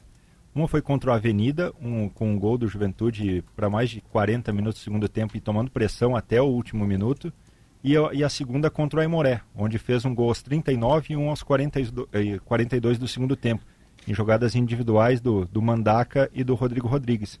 Então é, era muito pouco, né? E, e uma, um, acho que foi a gota d'água, foi justamente nesse jogo da eliminação do São Luís, foi quando o São Luís marca o seu gol e, e o jogo estava com muita chuva lá em Ijuí, o Celso Rotti tira o Vitinho, que é o meia mais criativo, e coloca o Alce, o zagueiro para fazer uma formação de três zagueiros. E aí tira qualquer possibilidade de, de criação do time, virou um, uma equipe que só fazia lançamento longo para o ataque. Depois o Rodrigo Rodrigues ainda é expulso por reclamação. Mas já se via também um descontentamento dos próprios jogadores, né? O Jadson tendo que atuar muitas vezes fora da sua posição, o, o, Rodrigo Rodrigues reclamando muito durante os jogos que não tinha aproximação dos jogadores de trás. Então, eu acho que acaba sendo bom para os dois lados. Para o Celso Rotti repensar algumas questões e, e, se ele realmente quer dar sequência à carreira e para o Juventude para virar a página e buscar alguma, alguma nova ideia para a sequência da temporada. Agora, Reolon, a, a eliminação para o São Luís foi na quinta-feira, em Juiz. Pode ter acontecido alguma coisa em, em Caxias na sexta para essa demissão, esse pedido de demissão vir só no sábado e não já na sexta-feira, depois da viagem? Porque Muito provavelmente. Foi curioso, né, Rolão? Curioso, né? Não, ter... foi, foi uma surpresa. Foi uma surpresa porque o presidente Fábio Pisamilli falou depois do jogo na quinta-feira que o Rote estava mantido. Ia dar sequência à comissão técnica, ia se acreditar, dar um voto de confiança no projeto. E se imaginava que, em não tendo um bom resultado no Caju, poderia haver alguma mudança. Mas já nesse sábado tem essa, essa definição do Rote de sair.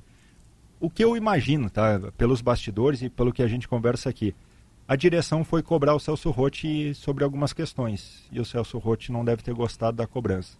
Acho que deve ter. A direção do Juventude ainda não se manifestou. A gente está desde ontem buscando alguma, alguma conversa, até para ver um. um... Eles estão traçando um perfil de novo técnico e tal, mas não, ainda não falaram sobre a, demiss... sobre a saída. Mas eu imagino que tenha sido por aí, uma, uma cobrança maior da direção e o Celso Rotti pediu para sair. Não teve nenhuma especulação, Reulou mesmo? Não, ainda não. Uh, eu sei, acompanho vocês daqui nas matérias, nas informações. Uh, até estou pesquisando agora para ver o, o, Pintado. Ele ah, é um dos nomes. É um dos é, nomes, né? É, é, que assim, sempre é um dos nomes porque foi ele que subiu o time da Série B para a Série A e ele não ficou na Série A porque ele tinha um acordo com o empresário dele de treinar um time paulista na época. Não vou lembrar o certo qual era. Ferroviária? Isso, a Ferroviária, Ferroviária. E ele foi para disputar o Paulistão pela Ferroviária, ficou três, quatro rodadas, foi demitido lá. mas é um técnico que tem um, um, um bom respaldo por aqui. Outro que sempre Tá é na Inter de citado... Limeira, né? Isso. E outro que sempre é citado é o Paulo Baier, que acabou saindo do Botafogo de Ribeirão Preto recentemente, fez parte da, da, da reta final da carreira aqui no Juventude, e é outro técnico que certamente deve estar na lista da direção. Mas vai depender muito dessa, dessa questão do perfil, né? Se a direção do Juventude vai realmente apostar novamente um técnico mais experiente, mais rodado, mais cascudo, ou daqui a pouco pode buscar um técnico mais jovem em busca de, de um futebol melhor também para a sequência da temporada. O Paulo Baier estava no Botafogo de Ribeirão Preto e bem posicionado na tabela de classificação, mas aí teve um jogo que ele perdeu e ele estava com um homem a mais, estava ganhando por 1 a 0 e tomou a virada. Foi meio surpreendente a, a saída dele Foi lá, né? surpreendente, sim, porque o trabalho, no geral, estava sendo bom. Não sei se por essa partida, assim, de não ter conseguido segurar o resultado e tomar uma virada com um homem a menos. Se não foi só por isso aí que deu, deu confusão lá e tiraram o Paulo Baier. É um, bah, eu acho um baita, acho um cara competente pra caramba, o Paulo Baier, e que Ele foi seria, bem no São José. seria um bom nome. Foi bem no São José. No Remo, ele também não foi relativamente mal. Em Santa Botaf- Catarina ele foi bem, né? É, em- e no Botafogo de Ribeirão Preto ele consegue o acesso, né, gente? É, Não isso, é isso. simples esse acesso da C para B. Uhum. Né? E agora, é, já no campeonato, que querendo ou não, é atrativo para quem é da segunda divisão, e, e sei que o Juventude faz um bom trabalho de, de scout, ah, que é de busca de reforços, né? Acabando o Campeonato Paulista, jogadores que foram relativamente bem são buscados por, por essas equipes de Série B, Série C, porque é um mercado atrativo, é o principal estadual do país, né? E, e lá os clubes pagam bem. Então, ah, quem analisa bem, talvez buscando um técnico que já tem enfrentado e conhecendo bem esse mercado, larga na frente. Acho interessante essas duas opções, o Pintado e o próprio Paulo Baier. Qual Mas é- para subir precisa se reforçar mesmo, tá? É, Grande precisa se reforçar. Se quiser ter chances de voltar para a primeira divisão, o Juventude precisa se reforçar bem. Talvez, talvez também tenha passado na, na decisão do Celso Rotti, né? Ah, esse é o grupo que eu tenho, estão me cobrando. E, bom, mas... pelo E é um menos- grupo muito jovem, né, Colin? É, Sim. prati- do meio para frente ali são praticamente todos os jogadores com menos de 23 anos, com exceção do Rodrigo Rodrigues. Então Uhum. é uma equipe muito jovem que foi contratada, muitos jogadores emprestados de, de grandes clubes do, do Brasil, mas que ainda não conseguiu encaixar e, e ainda teve perdas importantes, né? O Juventude contratou o Zé Marcos, zagueiro do Criciúma, que se lesionou na pré-temporada, tá, tá para voltar agora nessas próximas semanas. O Echaporã, jogador que veio do Atlético Mineiro, teve uma, uma lesão de joelho, vai ficar fora o restante da temporada. Então, uma série de, de questões que não, não facilitaram o trabalho do Rote nesse início de ano. Manha Gol, qual é o time do interior que tu tá gostando Caxias. mais? Mais que o Ipiranga? Mais que o Ipiranga. Mais que o Ipiranga tem um sistema defensivo melhor, aí os números comprovam isso. E as próprias atuações diante do Inter e do Grêmio. O Ipiranga ainda vai enfrentar o Grêmio, muito provavelmente o, o, o Banguzinho que vai jogar lá, aquele time que foi Juía que vai jogar em Erechim, porque né, é uma rodada que não vai valer nada para o Grêmio e muito provavelmente vai ser prévia de um jogo de, de segunda fase de Copa do Brasil. Então, o desempenho do Caxias aqui mesmo, ele, ele perde para o Grêmio fazendo um bom enfrentamento naquela primeira rodada. Toma um gol é, graças à qualidade do Soares e na sequência perde chances de empatar. Contra o Inter, ele leva o empate num crime aqui dentro do, do Beira Rio, quando conquistou uma virada. Então, o desempenho do Caxias, apesar de estar atrás na pontuação, ele me parece mais consistente aí do que o, o, o do Ipiranga. Acho que talvez alguma questão ali na, na- na- no comando do ataque do Caxias, porque eu acho que o Heron, na minha, no meu entendimento, não tem demonstrado assim uma capacidade técnica para ser um, um titular indiscutível. E o Marcão, o Marcão tá veterano, mas me parece um, um pouco que joga o Marcão ainda consegue ser mais efetivo do que o Heron. Gosto mais do Caxias. Acho até muito provável, porque tem esse enfrentamento, Caxias e Ipiranga no centenário, na penúltima rodada, que vai definir ali quem pega a dupla Grenal na semifinal. E aí um vai pegar o Inter e o outro vai pegar o Grêmio. Eu dificilmente, acho muito pouco provável que, que mude alguma coisa aí da, da- dos quatro primeiros sobretudo dos dois do interior aí, né, Colin? Grêmio e Inter já estão. O, o Grêmio já matematicamente, o Inter virtualmente A classificado. única chance de mudar é caso A o Juventude Juventude vença. Vença Aí- aí engate, pode mudar tudo. engate uma sequência positiva. Mas eu não, eu não vejo, pelo que eu vi dos dois times, né, o Caxias perdendo para o Juventude, sendo o clássico no centenário. Daquela história aí que nós começamos com o Grenal, Uhum. podemos fazer para Caju também, né? Uhum. Considero, considero o Caxias favorito e chegando melhor do que o Juventude. Isso aí não precisa nem a gente entrar muito em, em detalhe, né? Pelo momento que vive os dois times. E na comparação com o Ipiranga, eu concordo contigo também. Eu também acho o Caxias melhor, pelo menos até agora, uma campanha. Os pontos não mostram isso, mas o desempenho mostra isso e a gente pode avaliar, porque a gente está toda hora olhando os jogos e transmitindo os jogos, todos do Campeonato Gaúcho no, no YouTube de GZH, no GE. Globo. E, e o Caxias sim é melhor. E concordo também com a história do centroavante. O Heron parece ser jogador de confiança do, do treinador, assim. é- é- parece ser o legítimo caso, assim, porque dificilmente sai do time, mas raramente faz gol. Eu acho que deve ter um gol, se não me engano, no, no campeonato e, e- e deixa a desejar comparando com, com os demais jogadores que tem dois jogadores de lado, o Ronald, o Wesley, que são muito rápidos. Tem o Peninha no meio de campo, que é, que é bom jogador. Enfim, time do, do Caxias tá, tá bem montado, acho que tá pronto para para chegar bem nessa semifinal, mas tem esse desafio aí, pegar o Juventude, depois pegar também Ipiranga, para ver se realmente consegue chegar entre os quatro melhores do nosso campeonato estadual. Colin, tem uma curiosidade do Caxias, que nesses oito jogos só um jogador atuou em todas as partidas. Porque o Thiago Carvalho tem, tem feito uma rotação muito grande, né? Tu citou o Ronald e o Wesley. O Wesley não foi titular em nenhuma partida, mas tem Bustamante, Jean Dias. Todo mundo tem rodado nessa, nessas partidas de acordo com o adversário, muitas vezes por opção do próprio Thiago Carvalho, algumas por lesão, algumas por suspensão, mas tem tido uma rotação muito grande. O único jogador que jogou as oito partidas até agora é o Bruno Ferreira, o goleiro. Os jogadores de linha, todos foram, em algum momento, tiveram uma.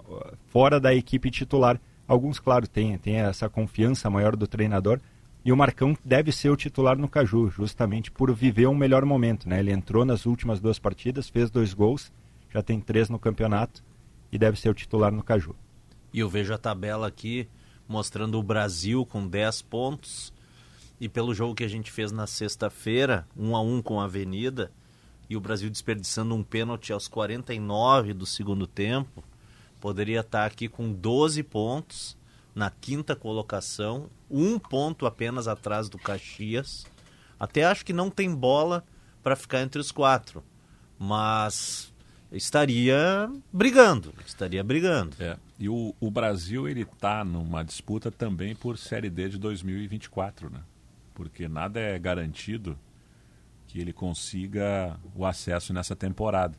Então, a vaga no próximo ano depende do desempenho no gauchão. Então, esse, essa vitória, mais do que afastar ele da a possibilidade de classificação, ela dificulta uma eventual vaga na Série D do ano que vem. Claro que ele está torcendo muito aí para o Ipiranga, até para o São José daqui a pouco entrar no bloco, porque esses times já têm vaga em divisão nacional garantida. O Brasil, com, com esse, esse pontinho aí, ele praticamente se livra do rebaixamento, né, com 10, mas ele ainda vai precisar de alguma coisinha para pelo menos ter uma Série D no ano que vem via Campeonato Gaúcho. Aí. Só cinco gols no campeonato até agora. O, o- o Brasil deixa muito a desejar no ataque. Até toma poucos gols, mas marca pouco. Fez cinco. Para vocês terem uma ideia, o Aimoré e o Esportivo, que estariam rebaixados hoje, fizeram quatro gols até agora na competição. E o Brasil, então, só tem cinco gols marcados, duas vitórias. Tem São José e São Luís nesta segunda, com transmissão do, do GE. Globo e também do, do YouTube de GZH. E na terça-feira, Esportivo e Ipiranga. Fala, Brunão. Algumas informações, Colin, de futebol brasileiro e internacional. O Jô anunciou hoje a sua aposentadoria. É? Aos 35 anos. E o Batman? Ah, entendi. Tá. Ah, aos 35 anos, ele deu uma entrevista hoje é, confirmando que não joga mais futebol. Ele estava jogando lá no. Jogando não, ele, ele assinou. Enganando. Com. Tô brincando. Al Jabalain da Arábia Saudita. Chegou lá, disse que a estrutura era péssima, rescindiu o contrato. E aí nem chegou a jogar lá e decidiu então pela aposentadoria. Deve ser empresário de futebol. Nessa mesma entrevista ele, ele confirmou isso. Entrevista lá na Rádio 365, Mego do amigo Pichoxó. Pichoxó. Ele confirmou lá a entrevista. Pichoxó tá é, bem? Tá bem. Tá bem. Confirmou lá então na, na entrevista 365. Nesse momento, intervalo de jogo em Wembley, na Inglaterra, final da Copa da Liga Inglesa. O Manchester United vence o Newcastle por 2 a 0 gols de Casemiro, de cabeça, e Rashford. Casemiro tá jogando uma barbaridade. E a terceira e última informação do futebol pena, lá... que, ele, pena que ele não fez falta no Modric no, na Copa do Mundo. Mas tá, no mais tá tudo certo. o Simon ficou ficou balançado com essa tua opinião, viu, Cody? Na Champions League da Ásia, o Al Hilal do Michael venceu por 7 a 0 o Al do Rail, que é treinado pelo Hernan Crespo. Michael foi titular, mas não fez gol. Foram quatro gols do centroavante Igalo, dois gols do Marega e um gol do Salem Al-Dawsari, que é quem faz aquele golaço contra a Argentina na Copa do Mundo pela Arábia Saudita. 7 a 0 foi para a final então da Liga dos Campeões lá da Ásia. Tem mais uma aqui, ó. Cacique Medina foi demitido ah. do Vélez Sarsfield. Perdeu pro... Tá no mercado, é? Tá no mercado. Perdeu pro Boca ontem, 2 a 1 e aí não suportou o mau início de campeonato argentino, com apenas uma vitória em cinco rodadas 2023.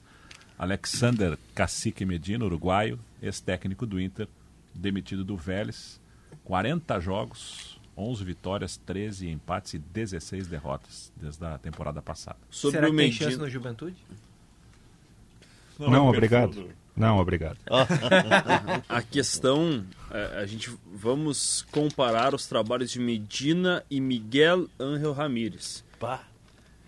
Para mim, o melhor, o melhor trabalho no Inter foi o do Ramírez. O Medina, por mais que ele fosse tivesse uma relação mais aceitável, né, com as pessoas, porque hoje no Brasil as pessoas gostam do Medina, ele é gente boa hum. trabalhador.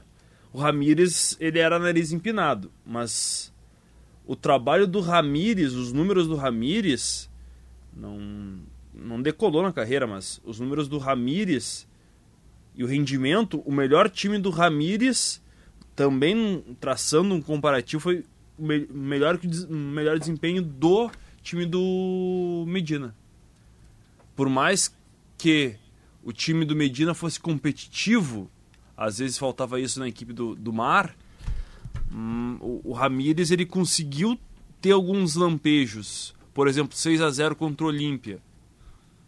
Alguns bons jogos de clássico Grenal. O, Medina tem duas vitórias em Grenal, né? 1 a 0 gol do David e depois 1 a 0 gol do Tyson. Mas toma três de um Grêmio, repito, horroroso. Eu acho que o Ramires foi melhor no Inter que o Medina. O trabalho do Ramires foi ruim, mas ele tem boas partidas pontuais, que nem tu lembrou a do Olímpia agora, e pelo menos dava para entender alguma mecânica de jogo, alguma ideia do Ramires. A do Medina, tu não via nada, nada, nada. Em termos de resultado também muito era um, ruim. Era um time que competia. É, não, não deixou nem um pouco de saudade. E o Ramires, se não me falha a memória, está agora na segunda divisão da Espanha. Né? Las Palmas, né?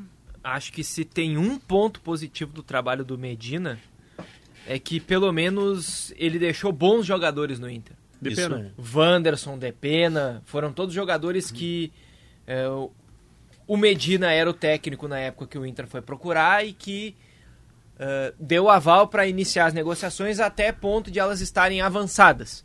Né? Aí depois ele não, não trabalhou com esses jogadores efetivamente.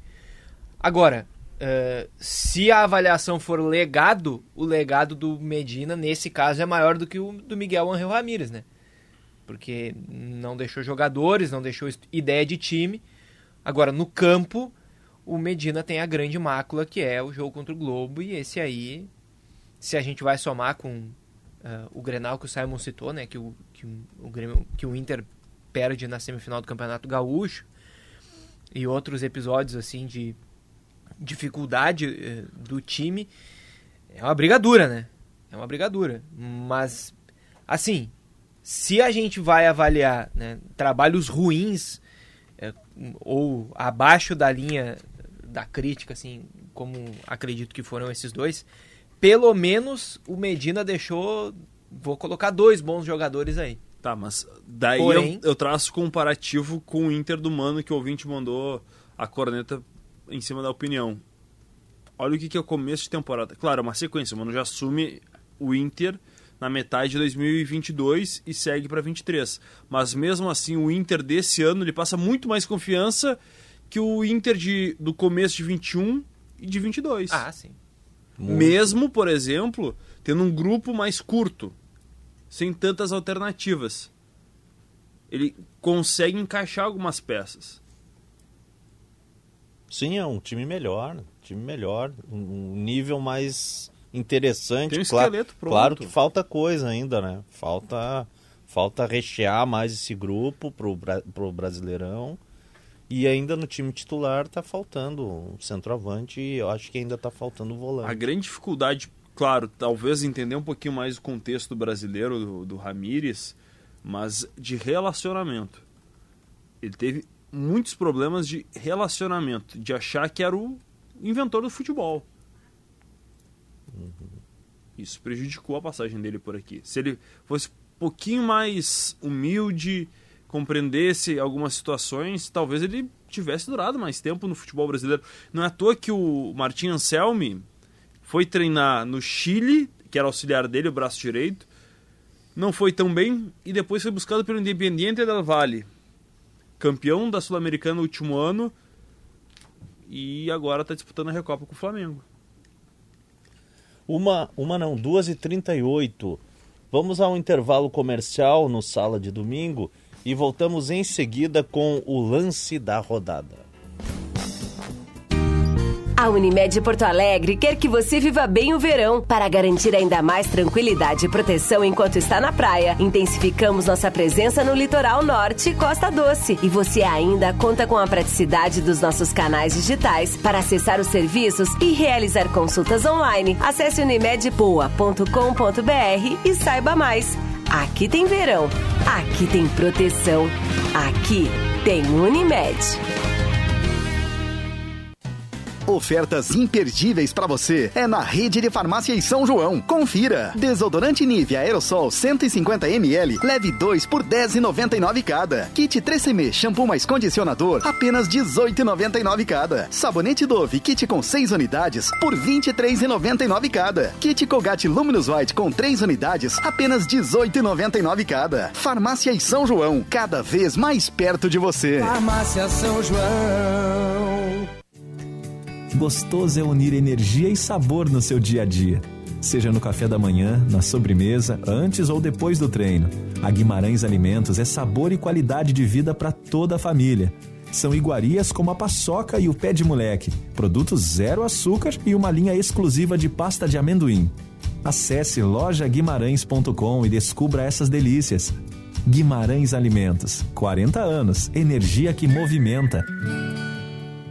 Olá, ouvintes. Gesiane Ferreira Almança, assistente social do Hemocentro do Estado. Estou aqui para convidá-los a doar sangue conosco. Lembrando que não há substituto para o sangue, somente através do ato solidário e altruísta de cada um e cada uma de vocês é que é possível o tratamento de muitas pessoas. Doe sangue, tem sempre alguém precisando de você. Os bancos de sangue do estado estão precisando da nossa ajuda. Procure o mais próximo e se informe sobre como doar. Gaúcha, a tua voz.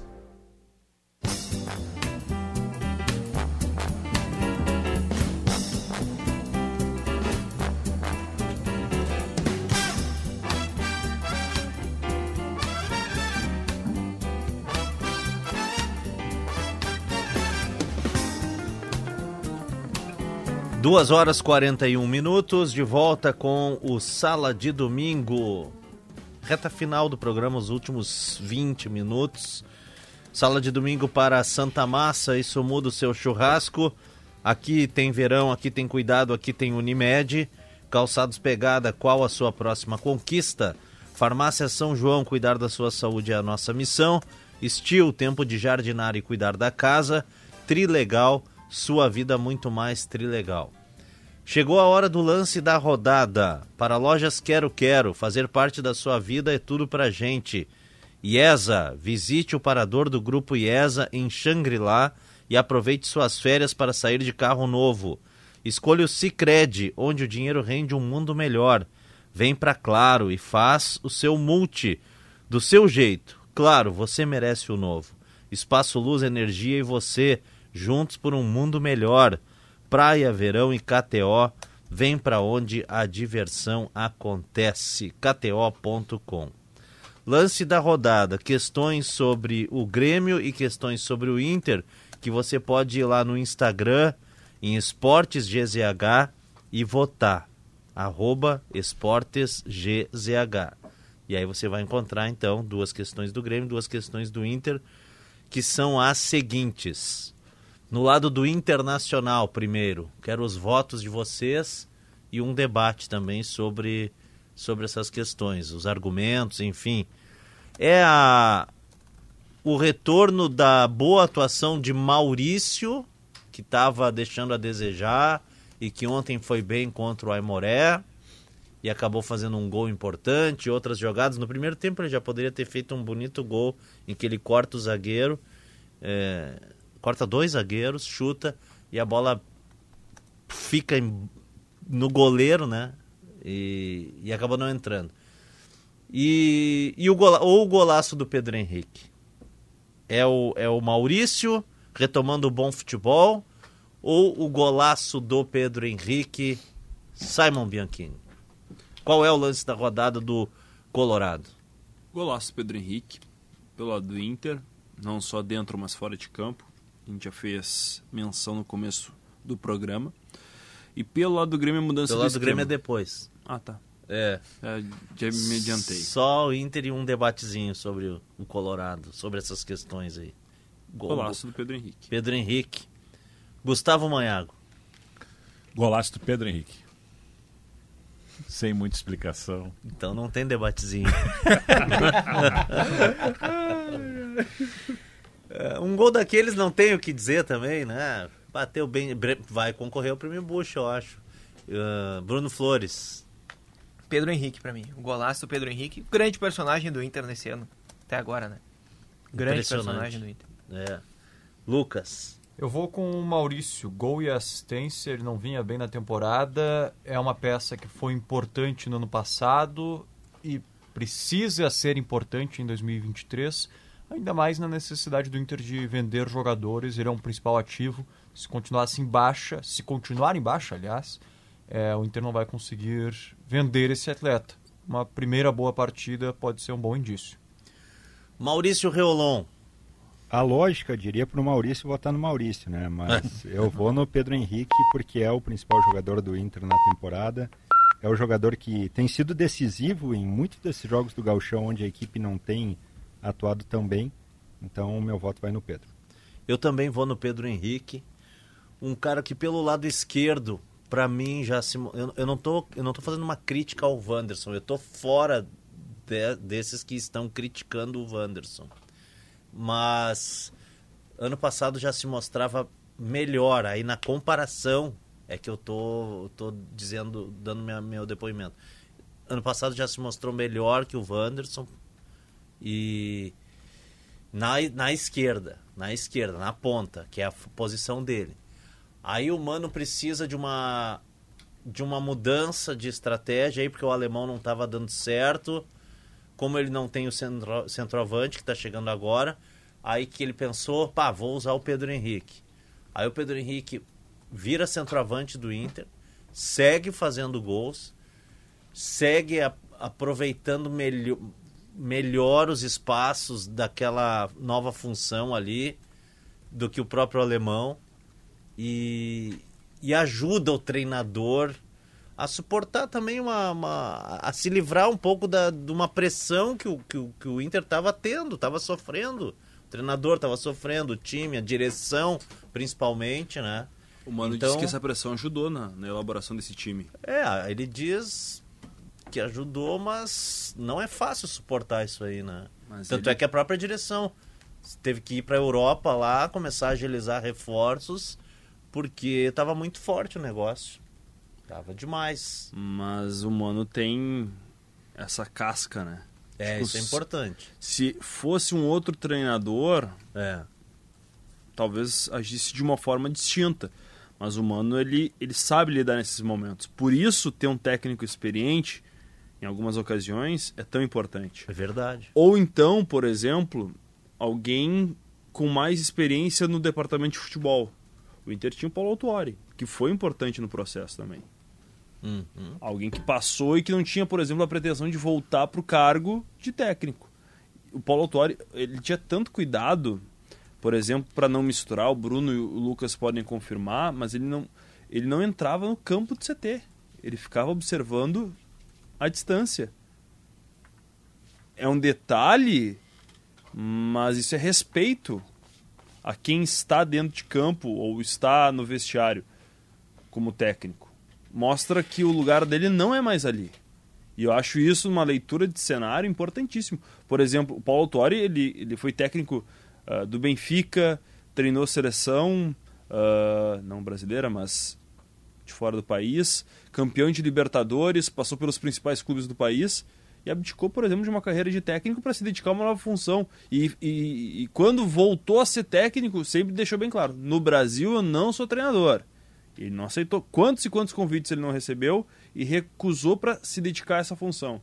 E o respeito ao humano com quem ele tinha uma boa relação. Então acho muito interessante, por exemplo, esse pequeno detalhe, mas que colaborou. E não é à toa que quando o Autori sai, o Inter sente um pouco, busca um substituto com uma característica diferente que é o Sandro Orlandelli, que trabalhava no Bragantino. Né? Vamos às questões do Grêmio. O, a, a, a, a enquete do Inter deu 5 a 1. 5 pro Pa- Pedro Henrique. Foi goleado. E um para Maurício. Mas teus argumentos foram muito bons, Lucas Muito obrigado. E agora, questões do Grêmio. O pessoal pode votar em Esportes GZH. O novo esquema, sem extrema, que deu chocolate no Novo Hamburgo, fez 6 a 1 com jogadores é, ocupando várias posições ali no meio para frente, um ataque um ataque mais móvel, mais imprevisível, ou o primeiro gol de Vina, Divina, de Vina com a camisa do Grêmio. Simon Bianchini. Já tinha adiantado meu voto antes, mudança no esquema. Quer argumentar ou não? Não, acho que, que o Grêmio tem que ter uma variação tática, né? Não dá para ficar refém apenas de uma formação ah, e às vezes para colocar em campo esse, essa disposição tática tu precisa ter jogadores com essas características e o Grêmio não tem tantos jogadores como tinha antigamente para jogar no 4-2-3-1 simplesmente. Quer ver? Um, uma questão depende da outra. Eu voto no gol do Vina. Porque a presença do Vina é que oferece para o Renato essa opção de mudança de esquema. Porque é um cara que, do grupo do Grêmio, é o que mais tem condições de ficar próximo ali de, de Luizito Soares, de, de agora buscar entrosamento, de tabelar, de, de receber também a, a presença, a aproximação de outros atletas como Bitelo, Cristaldo, um cara que pode ajudar muito. Então vou votar no Vina. Gustavo Manhago. Eu vou na mudança de esquema. Na mudança de esquema porque concordo plenamente com o Simon nessa questão aí de que o Renato precisa achar alternativas sem os extremos que ele tanto gosta. Então, sem o Ferreira aí, essa, esse reforço no meio-campo, esse povoamento do meio-campo que ele fez, trouxe resultado contra um time fraco, mas trouxe resultado, vários jogadores pisando na área e deixando a defesa adversária bastante confusa. Acho que ele não deve manter isso, pelo que eu já falei aqui no primeiro bloco, né, da necessidade de, de ter um, um jogador de velocidade ali, sobretudo para uh, segurar o Bustos, que é um, um dos, dos jogadores que ataca muito pela, pelo lado do Inter, mesmo sendo um lateral. E aí o Ferreira ali vai fazer uma função importante. Mas talvez contra o Campinense, esse esquema que deu tão certo contra o Novo Hamburgo acabe sendo repetido. E eu acho que é a boa novidade do Grêmio nos últimos dias. Bruno Flores. Vou fazer igual tu, viu, Colin? Hum. Vou usar o teu argumento para dar um outro voto. Ah. Vou escolher a mudança de esquema, porque eu acho que a mudança de esquema fez o Vina ter a possibilidade de fazer o gol. Ah, acho que ele ganhou boa, parceria, boa, boa. ele ganhou a possibilidade de jogar com liberdade e deu liberdade para os outros jogadores também. Uma coisa tem meio que a ver com a outra, né, Colin? O gol do Uhum. Vina, a mudança do esquema, mas eu acho que Eu acho que é a Mesmo mudança o- do esquema. Eu, Eu- também votaria na mudança eu- do esquema. Mas como eu acho que o Vina foi tão importante para a mudança do esquema, eu quis É. dar uma uma valorizada. uma valorizada É. e uma sacudida aqui no nosso É, debate. No frigir nosso- dos ovos, eu acho que se o Vina não tivesse feito gol, ainda assim ele teria uma participação muito importante nessa mudança de esquema. Uhum. Chamando marcação, sendo um cara que não fica preso, o que faz com que o Cristaldo tenha parceria, como o Renato disse na entrevista coletiva, né? Talvez o Cristaldo tenha melhorado de rendimento porque tinha mais gente do lado dele, e é verdade. Uhum. Tinha um Vina junto com ele, tinha o Bitelo que tá jogando fino da bola, fino da bola. O Bitelo tá bem demais nesse ano de 2023. Então, todo mundo jogou bem, o esquema todo respondeu bem. Foi contra o Novo Hamburgo, como o Iago disse, né? É um, é um nível de competitividade bem diferente do que o Grêmio vai ter pelo ano. Mas o fato de o Renato minimamente ter uma alternativa para pensar durante o ano já, já é um, um, um passo à frente significativo para uma temporada pesada que vai ser essa. O Grêmio tem, o Grêmio passa a ter um segundo esquema. O Inter passou a ter não um segundo esquema, mas uma outra alternativa para centroavante, que é o Pedro Henrique, enfim. Os treinadores estão devagarinho tentando e a gente vai ver tudo isso no Grenal, como eles vão utilizar é, tudo isso no próximo Grenal. Lucas Katsurayama. Eu vou de novo o esquema e quero lembrar que até antes da temporada começar de fato com as partidas, a gente já vinha pensando se o Renato não tinha que mexer na, nesse esquema já antes da temporada. Isso porque a gente olhava as peças que ele tinha à disposição. E no fim houve uma insistência num sistema 4-2-3-1 com extremas de baixíssima qualidade. Hoje ele tem o Ferreira, que eu, eu gosto do, do Ferreira, é um jogador de, de ótimo potencial. Mas só ele, o Ferreira ficou fora esse tempo, ainda houve uma insistência que eu achei necessária. Eu queria estar voltando nesse novo esquema algumas semanas atrás já. Já tinha que ter acontecido isso, mas que bom que veio agora, pelo menos, e deu um resultado muito positivo. É, tá ganhando aqui na nossa enquete em Esportes GZH o novo esquema, disparado, inclusive, o torcedor tá muito satisfeito, saiu da, da arena bem satisfeito. Maurício Reolon. Eu vou mais pela tua linha, Colin, porque eu acho que a formatação desse novo esquema ela se daria em algum momento justamente pela ausência ou do Ferreira ou desse outro extremo que está por ser contratado. Eu voto no Vina não só pelo gol, mas pela possibilidade de qualidade técnica que ele pode oferecer ao Grêmio. A gente viu ele pelo Ceará em, em uma, uma grande temporada, daqui a pouco em 2021, em 2022 ficando muitos jogos na, no banco, é, um jogador que oscilava demais, mas que sabidamente se tem muita qualidade técnica.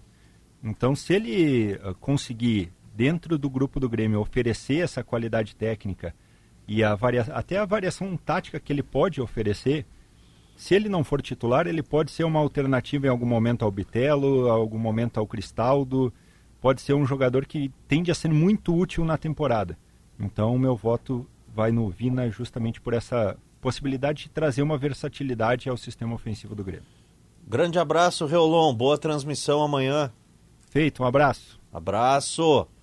Simon Bianchini, obrigado pela presença no Sala de Domingo. Uma boa tarde e uma boa semana. Valeu, entro em férias a partir de agora. Chamo. Ah. Volto só com 30 anos. É? Volto só com 30 anos agora. É, já, já tá um bom tempinho nessa.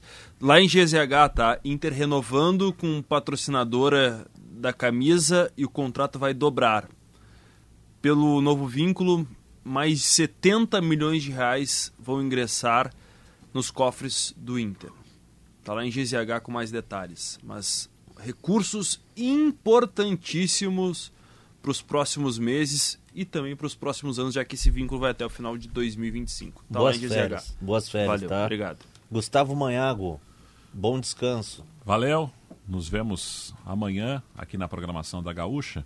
E o meu destaque final vai para outros esportes, que o Rio Grande do Sul tem o prazer de sediar neste domingo e ao longo da semana, Corne.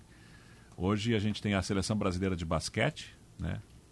Nove da noite, contra os Estados Unidos, lá em Santa Cruz do Sul, valendo vaga na Copa do Mundo de Basquete. É uma seleção norte-americana que não é a principal, mas qualquer seleção que os Estados Unidos monte de jogadores universitários ou de eh, jovens que estão buscando seu espaço na NBA já é um grande acontecimento, ainda mais para o Rio Grande do Sul e para Santa Cruz, que é a terra do, do basquete aqui no nosso estado.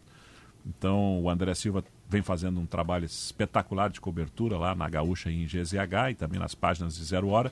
E hoje a gente fica na torcida que o Brasil possa vencer. E o futsal, que é um, um pouco da minha praia, né?